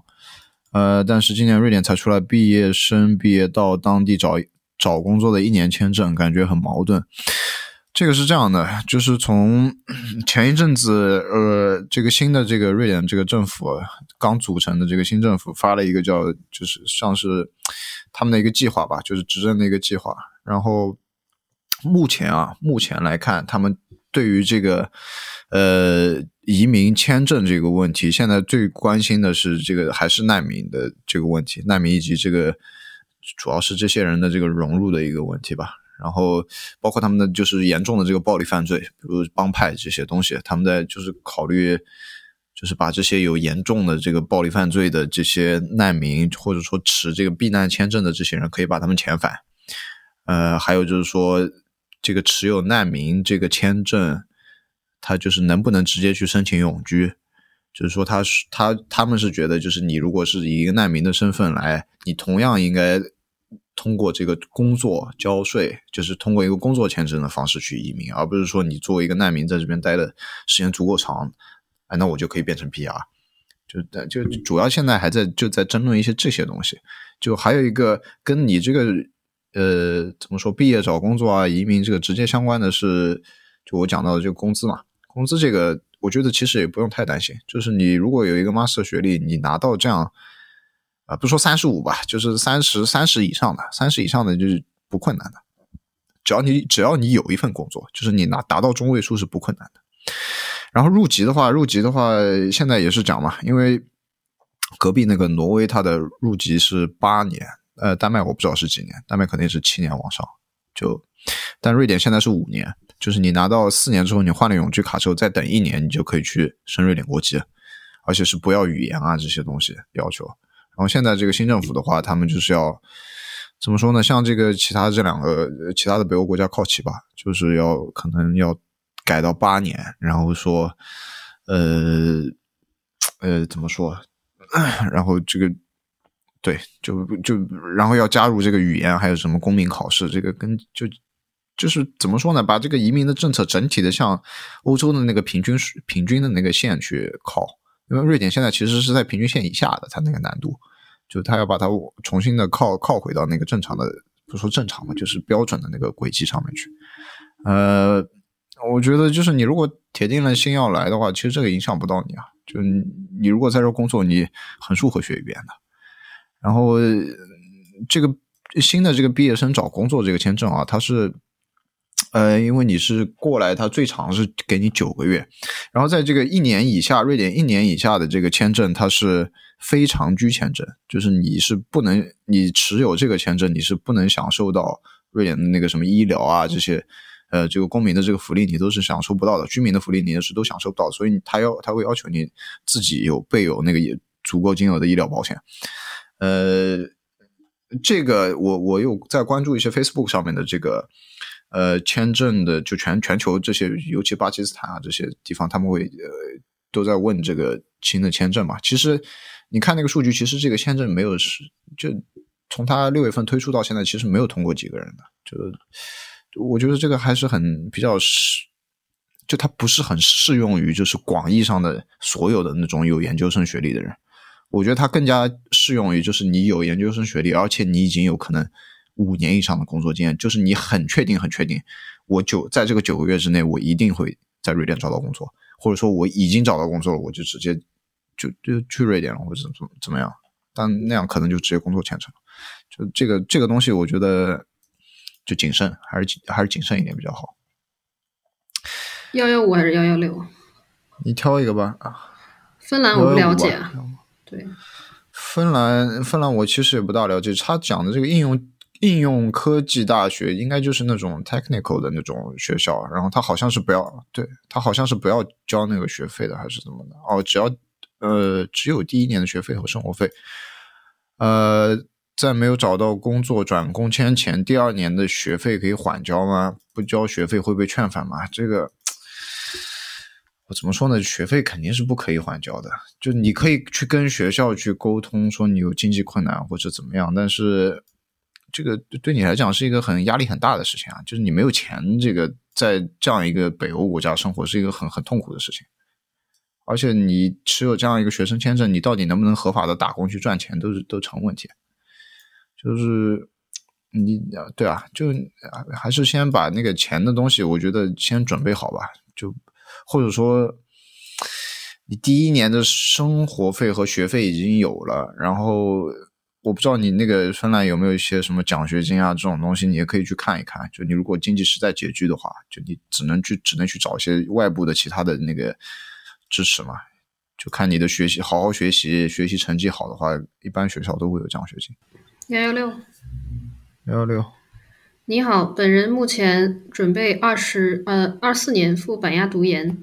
暂时拟定商科，还未确定。听说当地非常难润，硕士毕业后连工作居留都很难换到。请问有什么正常途径留在欧洲吗？我个人是喜欢文化艺术、音乐方面的，曾经一直想玩乐队，但无奈于父母要求和国内现实妥协。后想读一些人文社科类专业，也被掐死在摇篮中。时常不知道自己到底该去做什么。就像现在选择商科，我也不能确认，只是考虑商科专业容易就业。也许我还是受东亚学生思维限制太多。但是当我真正写完一份营销方案时，又感到被消费主义强奸的我，居然在做这种事。说远了，总之这里是非常迷茫的二十一岁大四女生。谢谢阅读。为什么是板鸭呢？现在是二零二二年，对吧？为什么为什么你已经定好了二十二四年去西班牙呢？我不知道，可能他们学学校跟那个西班牙的学校有那个合作或者怎么样。但是他现在他现在是二十一岁大四，那等于说他现在可能要去读研，读研。为什么二四复？不知道，而且为什么？为什么你你想要读商科？为什么一定要去西班牙？你可以完全可以去意大利啊，然后或者说去西班牙，西班牙那个商学院还挺不错。但是西班牙有一个伊萨的那个商学院，那个好像是排名特别好的。西基本上，但是我觉得意大利的话，意大利最受的其实最最好的商学院就是 Bocconi 嘛，然后啊，Bocconi。呃，然后其实 Bocconi 在欧洲还是一个比较受认可的商科的大学吧。然后，总而言之，我我只是不明白为什么一定要去西班牙，为什么不去德国，为什么不去荷兰？因为最后你花的钱其实都差不多啊。这个这个我可以这个稍微 comment 一下，因为西班牙最近它其实有放松它那个就是工作签证这个东西。就你可以，你可以去自己去留意一下，好像他那个换那个居留，换工作居留好像变得更加容易了。呃，然后西班牙的话，其实那几个可能比较靠前的那个商学院，然后就还还挺不错的。然后欧欧洲认可度也也也也挺好，但是我不是很确定你这个，就你这个时间为什么会这样有这样一个问题，就是你二十一岁，然后现在二二年，就你为什么是二四？去去读研，就是有点 confusing 啊。对，然后就是我的意思是说，你既然是想要在欧洲找工作，为什么要去西班牙？西班牙是你就是你说的，你说的很对。硕士毕业之后很难找到这工作，那你就换一个国家。对，然后如果如果不是你因为你这个学校就是的原因的话，就你懂吧？就不是因为学校跟这个就你的学位就跟这个东西绑在一起了。我觉得就你可以 think twice。对。然后，或者说你学西班牙语，或者这个另说。对，还有就是营销方案，你可以不学 marketing 嘛？你可以学，而且 marketing，说实话，也许国内的 mar，国内你可能学 marketing 的时候，你你你可能真的会觉得，可能有的时候真的会觉得啊，就是自己在被 这种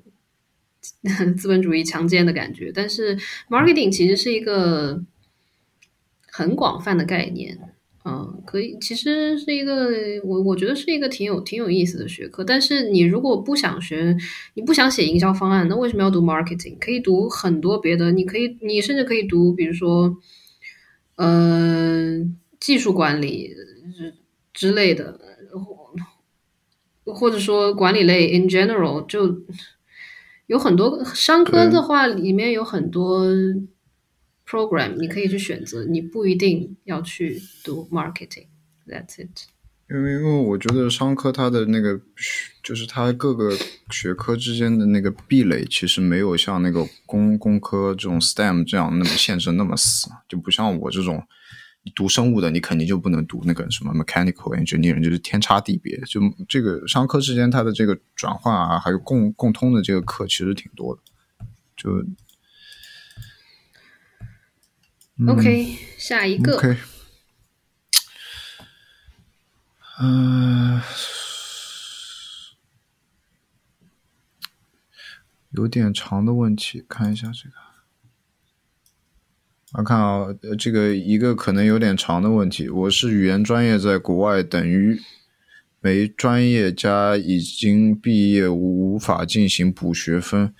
想润瑞典，可是能升的专业只有文学，呃，或者是无具体要求的专业，比如说工商管理和稍微能擦边的应用文化研究。资金目前打工筹备中，一方面考虑日本，因为对 ACG 感兴趣，日语是二外，加找工作不太看专业。呃，但时间成本可能需要三年，担心日本作为一个东亚国家，比老中可能一个四十分，一个六十分的程度。呃，想问一下，相比之下，瑞典会难很多吗？这个语言专业等于没专业啊？那就是那就是你学想我的理解可能就是你学了一个语言，然后其实然后你其实什么都没学会。嗯，其呃实也不是这个意思，主要是因为语言嗯这个东西是一个很工具的东西嘛，就是你学了你学了西班牙语，你你除了当翻译能做什么呢？对，其实这个问题我可以稍微的给我给我的两美分 two cents，嗯、就是其实我日语也是二外，然后在国内其实也学的是一个比较万金油的专业，然后在这边我大概就是想要运，为了想要 take advantage 应用一下我的二外，所以我申了一个类似于 Erasmus 的项目，嗯就是可以在不同国家去去，嗯，对，交这个可以科普一下，这个 Erasmus 是欧洲的一个，就是怎么说呢？很多的欧洲的大学之间的一个，就是 share 的一个项目。就是你比如说你两年内的 Erasmus 项目，你可以，比如说一年在西班牙的某一个学校，然后另一年在荷兰的一个学校，或者另一年在瑞典的学校，你可以有很多这种自己的组合。对对，然后我那个项目的话，其实还可以选择去美国、澳洲，就是世界上所有的国家都可以去，可以去日本。嗯，就我觉得想润瑞典，你完全可以，完全可以就去升商学院，完全可以去升商学院。如果你现在在打工，不知道是打的什么工，如果是在如果是在企业里面工作，那就相当于你有一些工作经验嘛。这样的话，升商学院其实是有一些帮助。嗯，然后其实如果对喜欢动漫，然后又会日语，去日本也不能说是一个不好的选择。如果说在经济上有一定比较拮据的话，我觉得也许这种情况下，你可以选择曲线救国，先去日本，再去别的地方。OK，我看一下啊，幺二六这个大概知道欧洲和北美作为目的地的各自优劣，想问一下澳洲的实际体验。这个澳洲这个，因为我我很早的时候就考虑过嘛，澳洲它的这个移民的这个系统也是那种像打分一样的，就是你根据你的年龄，根据你的这个工作经验，根据你有没有在澳洲上学，在澳洲有没有什么亲属这种，然后你会有一个自己的分数，然后他会评估你的那个职业是不是紧缺职业，然后它有有很多种不同的签证类型嘛，然后呃一般的话，就比如说有一个很经典的叫偏远地区，就比如说澳洲，因为澳洲的那个人口其实很大一部分比例都在西面，西面海岸就是这悉尼啊、墨尔本都在那个地方，然后东部还有这个最南部这些地方，阿德莱德、塔斯马尼亚或者什么博斯、达尔文那些地方，就是都没有，几乎就是人口非常少。然后他们要开发这些地方，它也会有一个特殊的呃一个签证，然后这个签证它会它会有一个偏远地区加分，可能它可可以就刚好补上你那个。呃，一个就达线的一个分数吧，或者说让你的分数更高，你更加有被捞出来的可能。然后澳洲的话，它的移民的这个情况，呃，因为它会有这样一个紧缺职业列表，所以会有很多人就是 target 在这个上面。就是我从，比如说我从上学开始，我就去读这个专业。比如说会计，最澳洲最经典的、最残酷的一个例子就是会计，就是会计专业，它是曾经是一个非常好认的专业，但是突然有一年发现，就全澳洲全是会计，然后会计的这个邀请获邀分数可能会达到就是八十分或者八十五分，就是就是一个几乎达不到的一个一个程度，而且就是你要达到这个分数，可能需要你雅思四个八，或者是 就是非非非常非常可怕的一个一个一个一个就遥不可及的目标。然后，呃，还有一个就是澳洲的这个移民政策是很也是就是很不确定的，它也不是说你的分数高你就被捞出来了，你就会被很快的捞出来，就是它它它那个政策也会有变动，然后会根据它当时的这个到底谁在执政。然后他们的意识形态是什么样的？就是也会有这样一个变动。就是现在，呃，我可以分享，就是就澳洲有一个那个幺八九，有一个叫幺八九的一个偏远地区那个签证，它也是就是叫 High Talented Individual 还是什么，也是那种呃，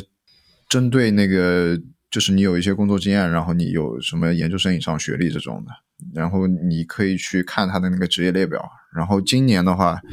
呃，上一次捞人，我听我的朋友说，包括我看了他移民局的那个网站上面的那个数据，他离他一次就从离岸捞出来了一万多个人，就是呃，因为他这个他这个，如果你被捞出来，你一捞出来就是永居卡，你一捞出来就是永居卡，就是你没有什么，你不需要等的，就是拿出来直接 PR，然后呃。就就这一次嘛，就是怎么说呢，大大赦天下一样的，就像就是本在很多在澳大利亚本土等待的人都没有被捞出来，但是离岸的很多人就是刚达达到那个自己职业的达线分数就被捞出来了。就他这个政策是很也是上下波动的，你知道吗？就是而且这个时间差是其实是你很难控制的，就是比如说你。今天听到这个幺八九很好润，然后一八九，比如说里面那个 IT 工程师非常好润，前端工程师很好润，然后你就去 target 这个东西。当你真的学成了，然后你去申请这个东西的时候，可能它就不好润了。就跟会计这样一个，就是你中间的这个这个时间差，你又非非常难把握。就所以说，就是就你你要你要你要你要你要想好。就而且澳洲澳洲，如果你要以一个留学的方式去移民的话。澳洲的学费是非常非常的贵的，而且你可能在那个就是比较好的那个几个学校去读的那些 master 项目，你一进去发现全他妈是中国人，没 就是整个项目里面全都是中国人，甚至连老师都是中国人，就是呃怎么说呢？就是你花了很很多的学费，然后澳洲的学校就是很很臭名昭著的一点就是他发 offer 几乎就不看人，你知道吧？就只是他是一个人，他就会发 offer。然后他他在意的就是你能不能交那个五万澳元的那个那个学费，然后澳澳洲的生活成本也非常非常的高，他的那个就悉尼、墨尔本这些地方，他的那个房租也都是按周算的，按周算，然后很恐怖的，就你你你其实也不一定能找到房子，就你有钱也不一定能找到，就怎么说，它性价比很低，但是看吧，看你你如果自己有能耐的话，其实。啊，我我觉得澳洲，你说从气候上面来看，肯定是要比这种北欧这些地方要好得多的。就它起码它是有这种季节差异，然后它又是一个怎么说，这种很很不错自然环境。嗯，看吧，就性价比比较低，但是你一旦被捞出来，那你那就上岸了嘛，上岸了那就对吧？那性价比又是高的，对于你来讲性价比是高的，但对于其对于其他人来讲也不一定，就很因人而异的。OK，嗯，这个问题我还蛮感兴趣的，我读一下。我是某 Top 三，Top 三是什么？What is Top 三？I know Top 三，But what is Top Top 三有十所学校吧？Top 三的话，就是说除了清华和北大，对对，之外的那一所是谁呢？对，然后就要开始吵了。Top 三。九八五金融专业大二在读本科生，因为 LGBT 身份以及某些政治原因想润。现在的优势是润心比较坚定，预算比较充足，英语和德语都达到流利水平，绩点还算过得去。也马上要开展一些 quant 方面的科研。想润欧洲也是因为对欧洲的历史文化比较了解且感兴趣，也有一些朋友在那里。问题是担心金融专业欧洲找工难，而欧陆又难以跨专业申请 master。而问问老师，想问问老师们，这种情况下是本科期间尽量多跨专业修学分，感觉会很累。呃，研究生直接升欧陆 Tech 方面 Master 项目好呢，还是直升 Finance 或者精工 Master 好呢？还是放弃欧洲，转而去转码较友好的加拿大好呢？或者有什么别的建议？我就想说，条件这么好，你 就我你在纠结什么？对啊就，是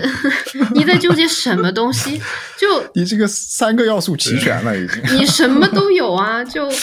啊而且金融专业，就欧洲找工并不并没有很不难啊不不算很难，而且尤其是特难，嗯、有了就是 Brexit 之后，现在伦敦的很多那种 board bracket 就是大的呃投行啊，他们都在把他们的就是重重心转移向法兰克福啊，转移向巴黎啊这些地方。像我知道，就是 Bank of America 美银美林，他们在伦敦都不招人了，因为他们现在都挪到巴黎、挪到法兰去了，就。所以说，在现在就是一形势一片大好，诶当然也不能说一片大好，但是形势还可以。对他一片大好，对对你来说还算是一片大好。嗯然后难以跨专业申请，其实。唉你你你这个为什么你想要跨专业呢？是 是想要是想要转码吗？就搞不清楚到底想干什么。嗯，对啊，如果想转码，可以理解。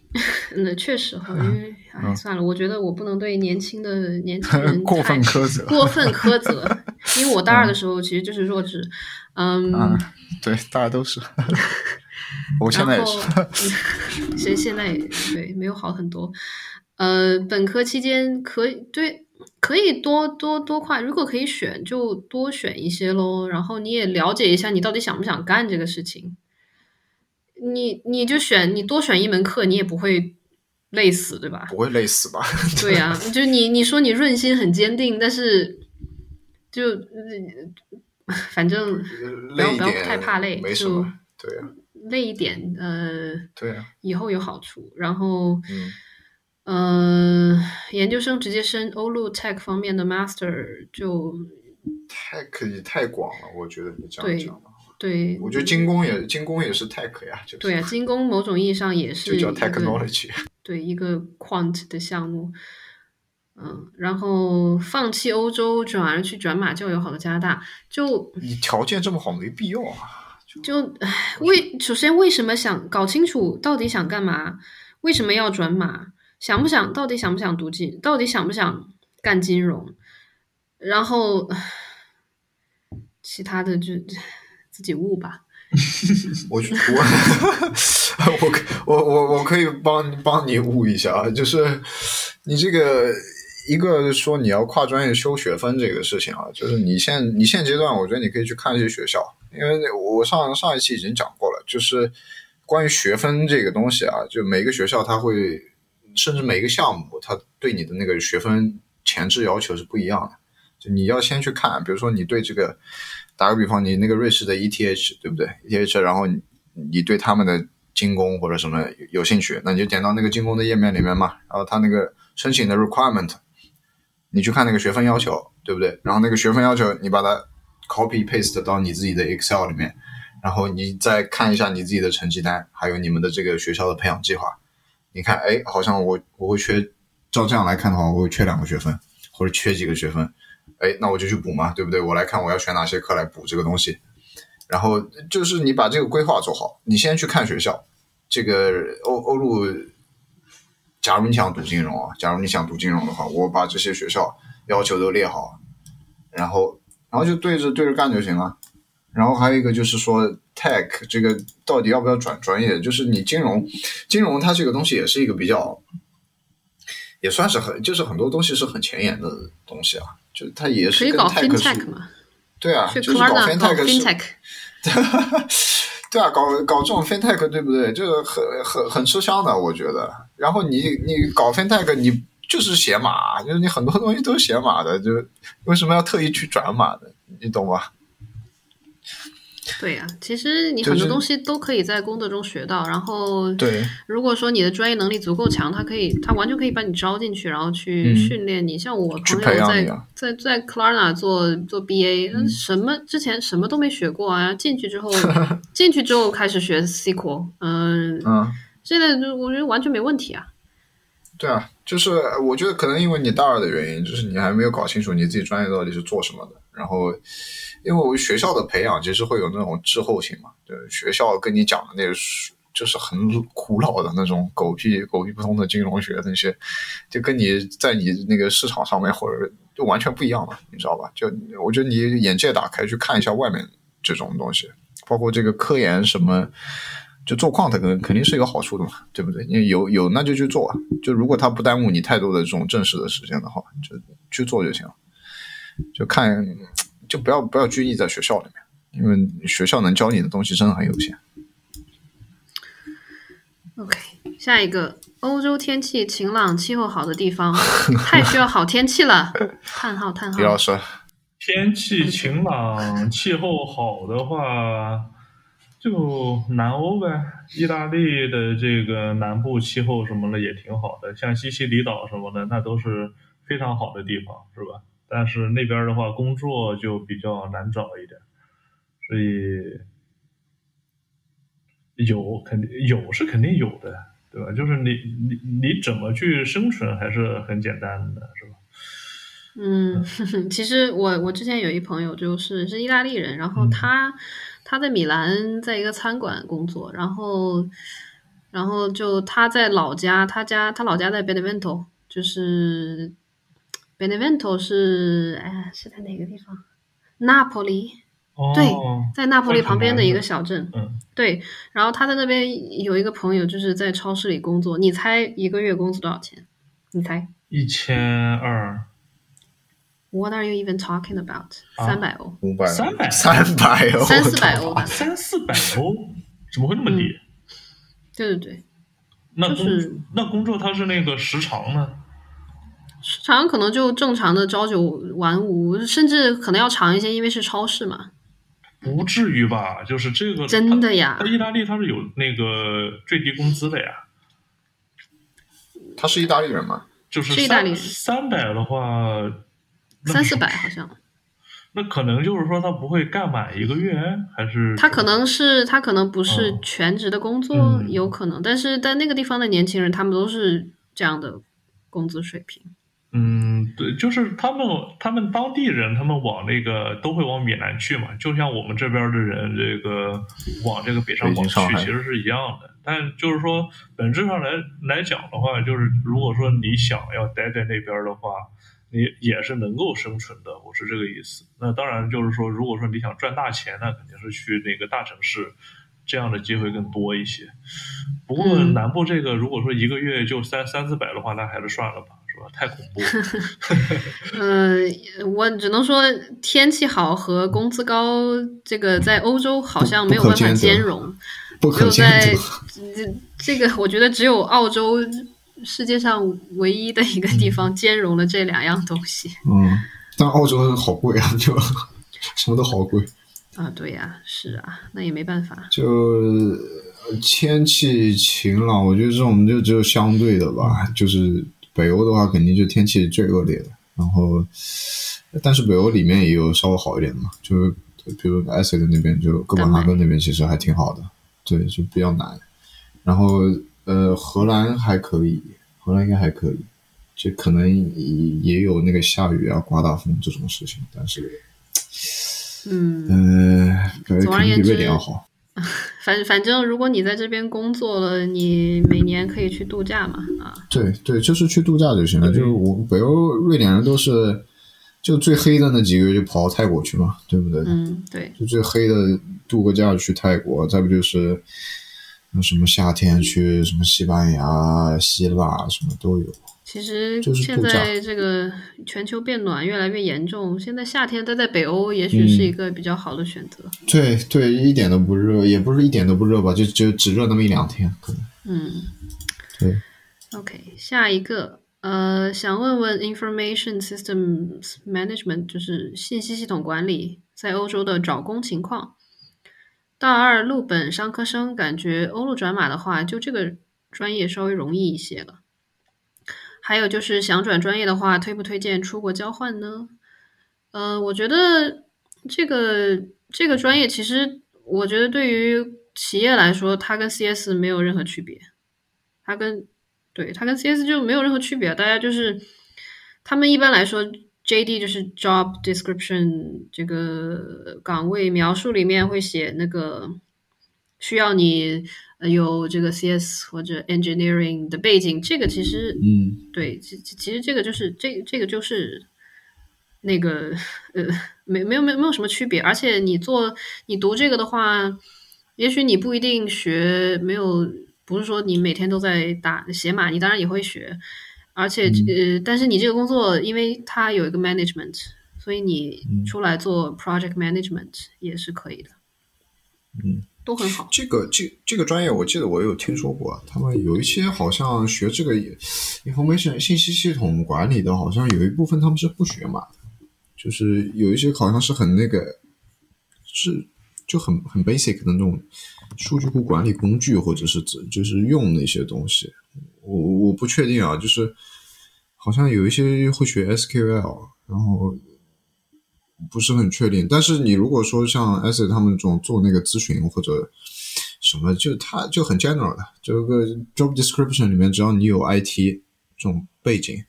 就这很广义的那个背景，不是说你要非得会写这个写 C C C 加加或写那个 Java，就一般不会这样要求到这么详细。就你也不是做什么要求你做什么前端工程师或者是全站什么的，就不会这样的。就是呃，还有你这个转专业推不推荐出国交换啊？这个有机会就去呗，对不对？经济条件允许，有机会就去呗。这个上课程转码，你要转码那就读啊。就是我觉得这个肯定比那种什么呃纯就是纯 management 要好得多。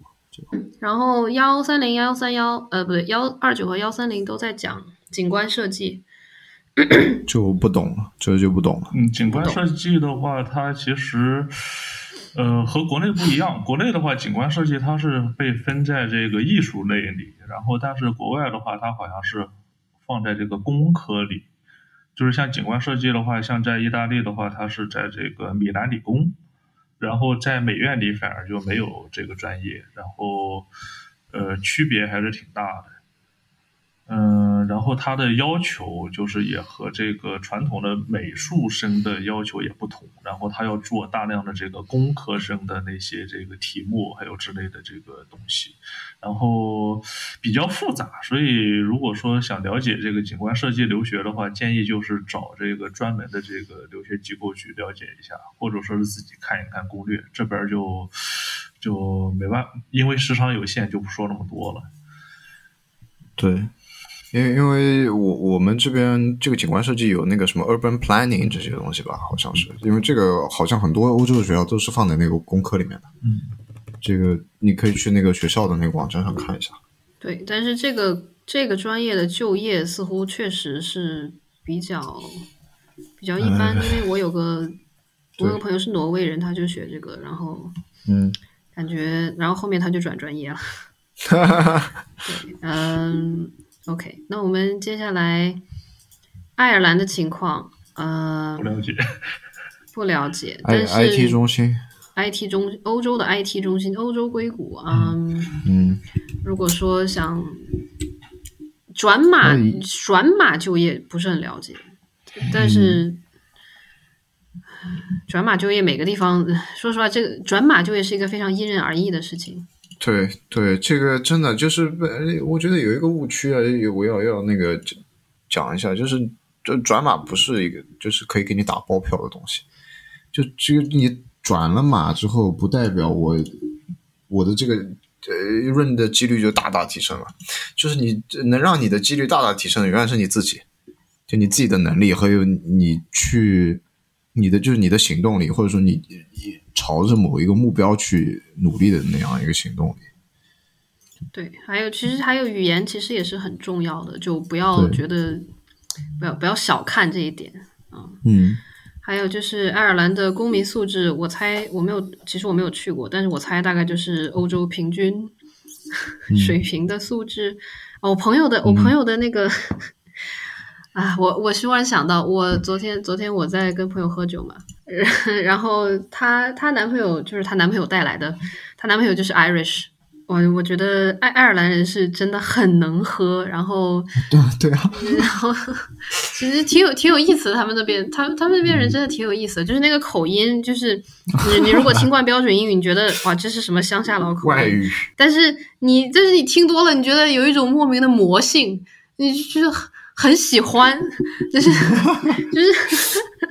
就觉得很很有很很有很生动，然后很有活力的感觉，嗯比嗯比那种就 BBC 英语强多了，对的我来说，。对的，对的啊，然后天气的话很差，嗯，没了。很差很差，不用看的。嗯，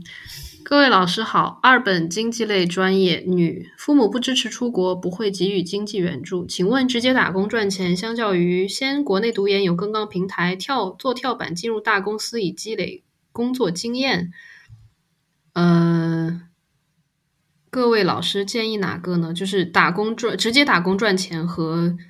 国内读研，然后再跳再进入大公司，这 OK。他他是要干嘛？就是说他是不准备出国，还是什么意思？他想要出国，但是对他父母不支持不父不，没有经济援助。所所以他是这个就是直接自己赚钱再出国，还是说自己先读研，然后，我觉得是这个，意思。再再再进大公司，然后再赚钱，然后再出国，就是对对对对对，也不一定，我觉得他可能会讲那个就是什么进大公司，然后找那个什么 relocate 的那个机会，但我觉得这种可能性比较低。这种比较比较难吧。但是说实话，这他的这种他这个情况确实也比较比较困难。但是如果成绩好的话，能不能申请 CSC 呢？就是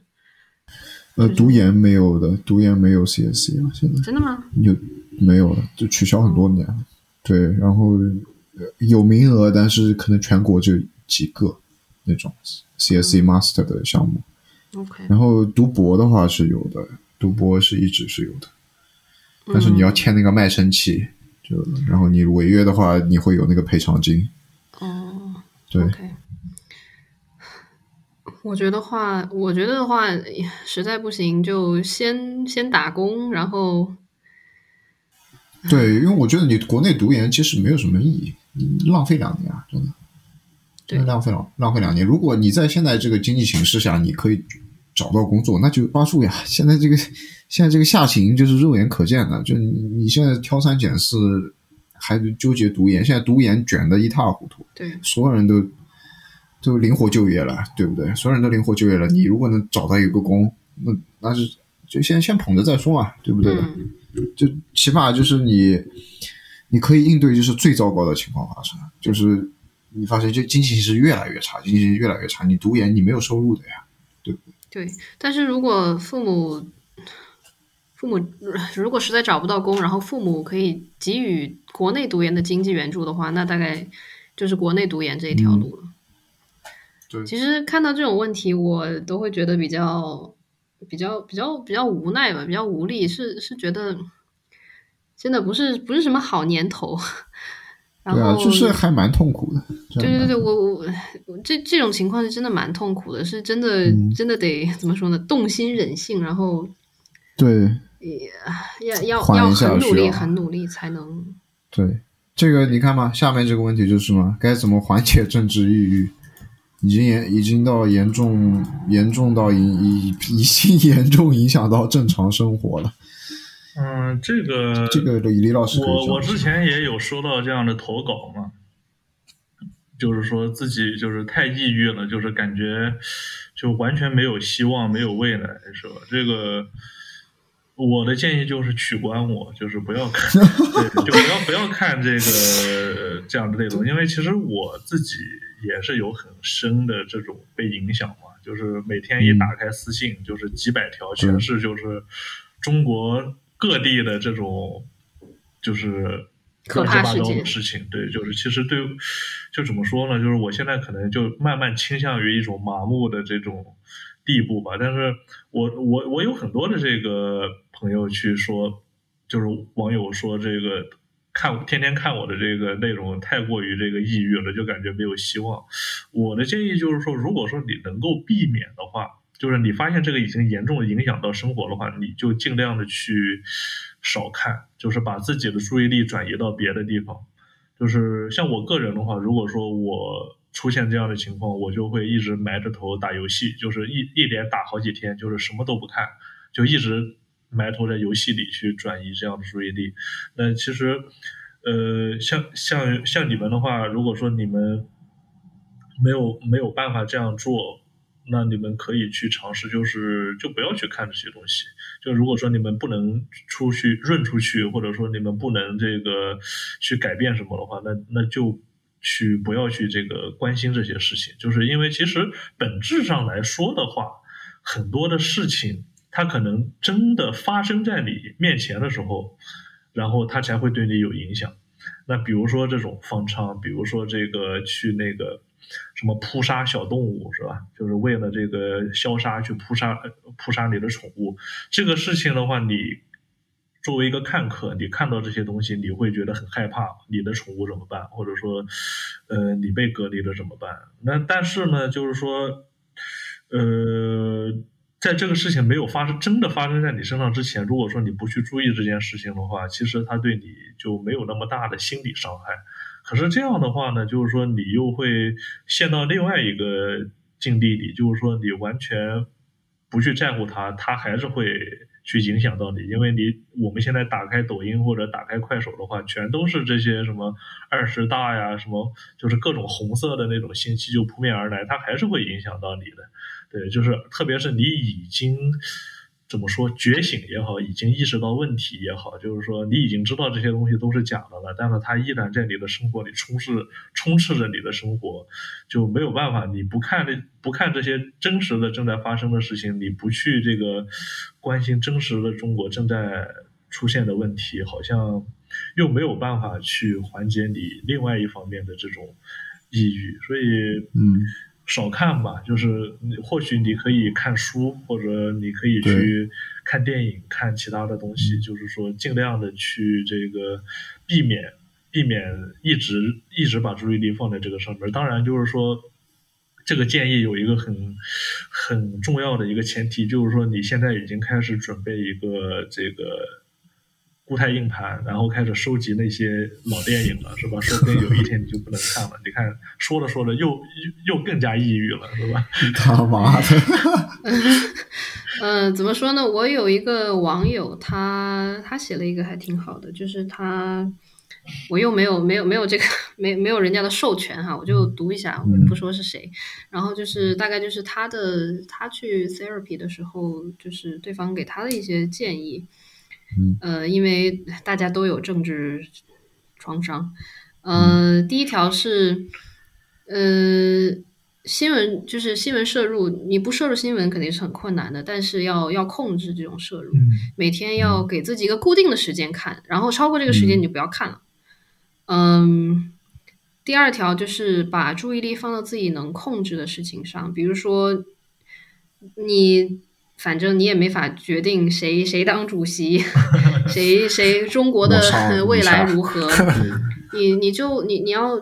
把注意力放到自己能控制的事情上，然后或者说自己身边的人、朋友或者家人身上。当然有可能朋友和家人会让你更抑郁。对，对，但是总而言之，我我我我记得，我就我有一个很很喜欢电视剧，然后叫做《傲骨之战》的。Good the good fight，然后其实里面就是里面是一群有政治抑郁的美国人，然后 然后我记得有一有一集就是讲，嗯，就说到，嗯，当周围的世界都陷入疯狂的时候，你把你要更加用心的去经营你你你周围的这个小的世界，这样你才能获得一些 inner peace，就是对大概的内心的平静，就是大概的意思是这样。对，然后还有一些。比较嗯细节的建议就是，如果你过于焦虑以至于没有办法集中注意力到别的事情上的时候，你可以把让你焦虑的事情写在纸上，然后把纸扔到盒子里，然后给自己一种物理上的把烦恼关起来的感觉。嗯，或者说，反正就是你要有意识的告诉自己，这些事情我等一下再来再来关心，我现在要。现在要去做这，现在要去做比较重要的事情。然后还有就是你可以回想一下，呃，过去到今天你都你都做到了什么？可以是很小的事情，呃，然后你持续发掘自己的优点，就不要不要怎么说呢？我我现在讲的东西非常的 armchair psy psy psychologist 的感觉，但是反正就是你，但是怎么说呢？人就是得自己调节，就是就是尽量对告诉自己一些比较积极的事情，然后嗯，多我觉得给自己一些鼓励吧。嗯，我觉得这样，就是我我我我看的看了一些，就是就历史上同样的有有中国发生过这些事情，就是你知道，在那个十年的文化大革命当中的有一文文革的这个有一派人叫逍遥派，这个你们这个你们应该是知道的，嗯就是在这样一个就是一群已经认识到这个这个文化大革命是一场彻头彻尾的，就是疯狂的这这这些人，他们就他们选择就是我不参与，我我就是将自己隔离在这种狂热以外，然后不管他们是用用一种就是。就我我自己去找一些书去读，就是学校已经不开了，那我们就去搞一些什么，这地下读书会，或者是就是找一些能够让我的让我脱离这种狂热的那那种爱好，或者说是呃一一些让我的就是能让我保持清醒的一一一一些一些一些一些事情吧。然后还有一个还有一个就是有一个有一些例子嘛，就是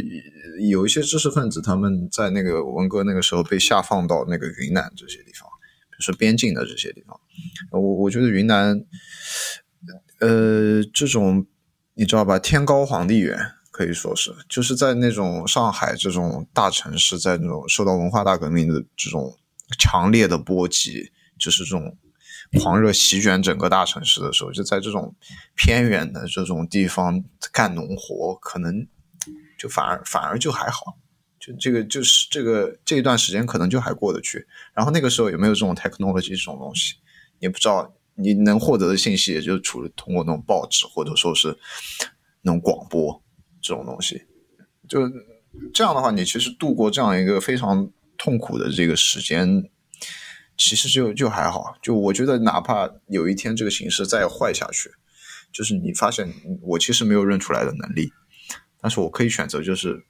就跑到一一些就相对宽松的地方，就是这个权力控制的没有那么。呃，那个这个铁拳没有抓的握的那么紧的那些地方，就我觉得中国是一个很大的国家，就对，我不知道以后会怎么样，你知道吗？就是我很担心，就是这个话说完之后，两年之后，他妈的中国的每一个角落都被捏得死死的。就我觉得他们没钱了，他们没钱。对对，我觉得这个控制，对这种高压控制，它是需要钱和精力，然后需要人的。然后他一旦这个。这个这个这个钱烧完了嘛，就很直观的钱烧完了，那他就顾不起这个人了，那他这个控制他就不可能永远保持那么那么高压的那个态势。就就你如果想躲掉这样一段非常糟糕的时期的话，就是如果你有经济能力，或者说你的工作不要求你一直在那个在在在一个公司里面，比如说你是就现在很流行那个概念嘛，digital nomad，就是你这种数字游民，就你只需要一台电脑你就可以工作了，那你。就你可以考虑搬到一些这种、嗯、搬到这种地方去住一段时间。是的，对对，我觉得，哎，还有另外一个就是说，说到痛苦这个问题，其实我觉得有的时候痛苦没有办法避免，就是你也许任何的、嗯、任何的行为都没有办法怎么说呢？没有没有，就是因为现在的形势就不是一个 feel good situation，就是你没有办法 feel good、嗯。然后其实就算是。我们算是已经润了，某种意义上已经润了。其实我觉得大家心里还是很痛苦的，就是因为、因为这个，因为这个情况你根本法摆脱不掉，你也控制不了。所以我感觉很多、嗯、很多从很多人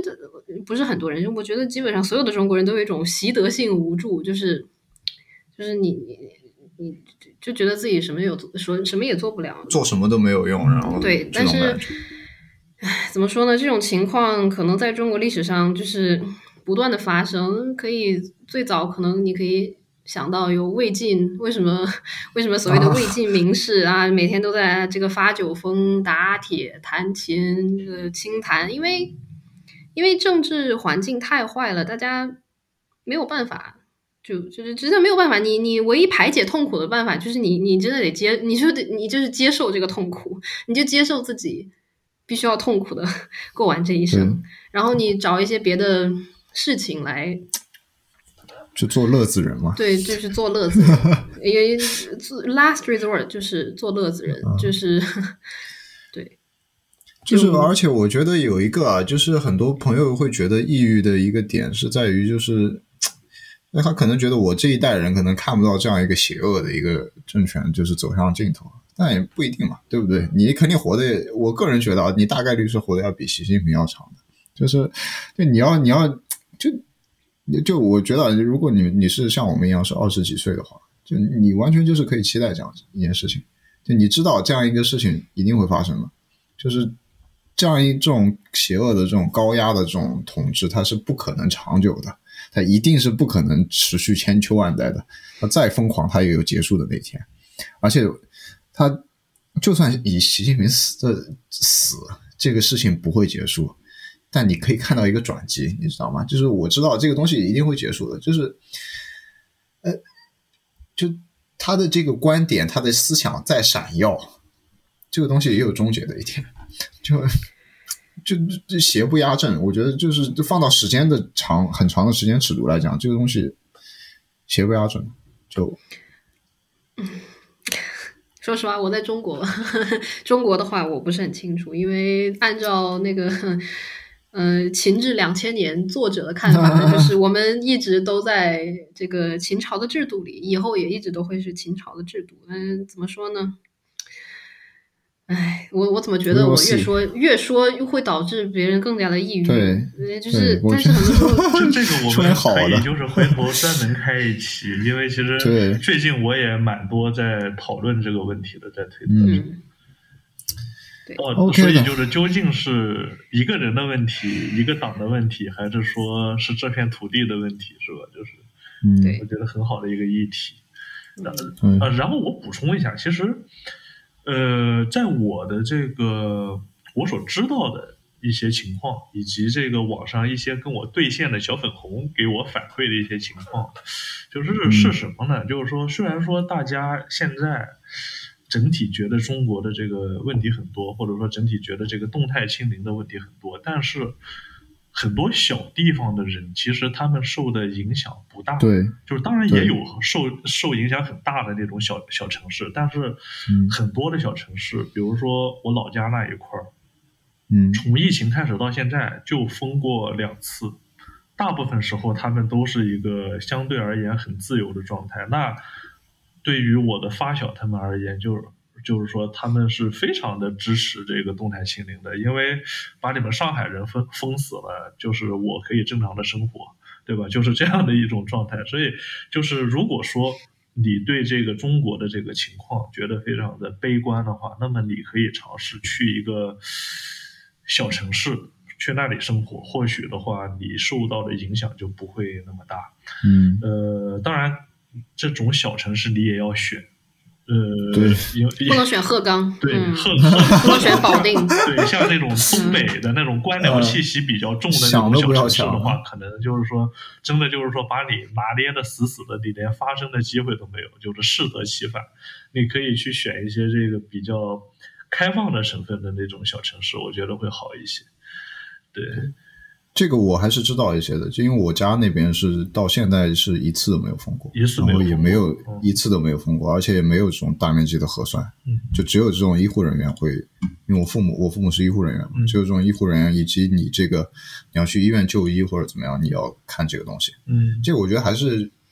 呃，就是讲的就是你要挑地方嘛，就我觉得整体来讲，东南沿海这些地方还是会正常一点。就不管你疫情刚开始的时候，那个上海的疫情刚开始的时候，你就说上海怎么样？那上海代表的这个长三角这个地区，就是中国最最开放的一一一些思想最相对来讲比较正常的一些地方，就包括当地的这个怎么说呢，执政的这些人的这个脑子也会正常一点。嗯，对，OK OK，没没有问题。那这个我们也是整整六个小时的录音啊，终于把这个将近也没有全部都读吧，可能有讲了快一百二十个问题，也是，嗯、怎么说呢？录的很辛苦，然后也很佩服这个，如果能有听众能完整的听完的话，我觉得非常非常的非常的感谢啊，这个支持我们的劳动成果。OK OK，那还是非常感谢李老师和 Essay 的，嗯然后我们这个有机会可以这个一起再聊一下那个关于政治抑郁啊这个这些这些话题。嗯、也很感谢你给我这个机会。对，也是大家都第一次听到李老师的声音啊。还有这个李老师，你要反思一下，为什么他们会觉得你这个你是一个女性？嗯，这是一种褒奖，一种褒奖啊。呃，不像国男是吧？啊，呃，OK OK，可以，感再次感谢这个李老师和 Acid 啊。那我们的这一期第三期节目终于结束了，嗯好，感谢大家的收听，谢谢。感谢，谢谢。拜拜拜拜拜拜拜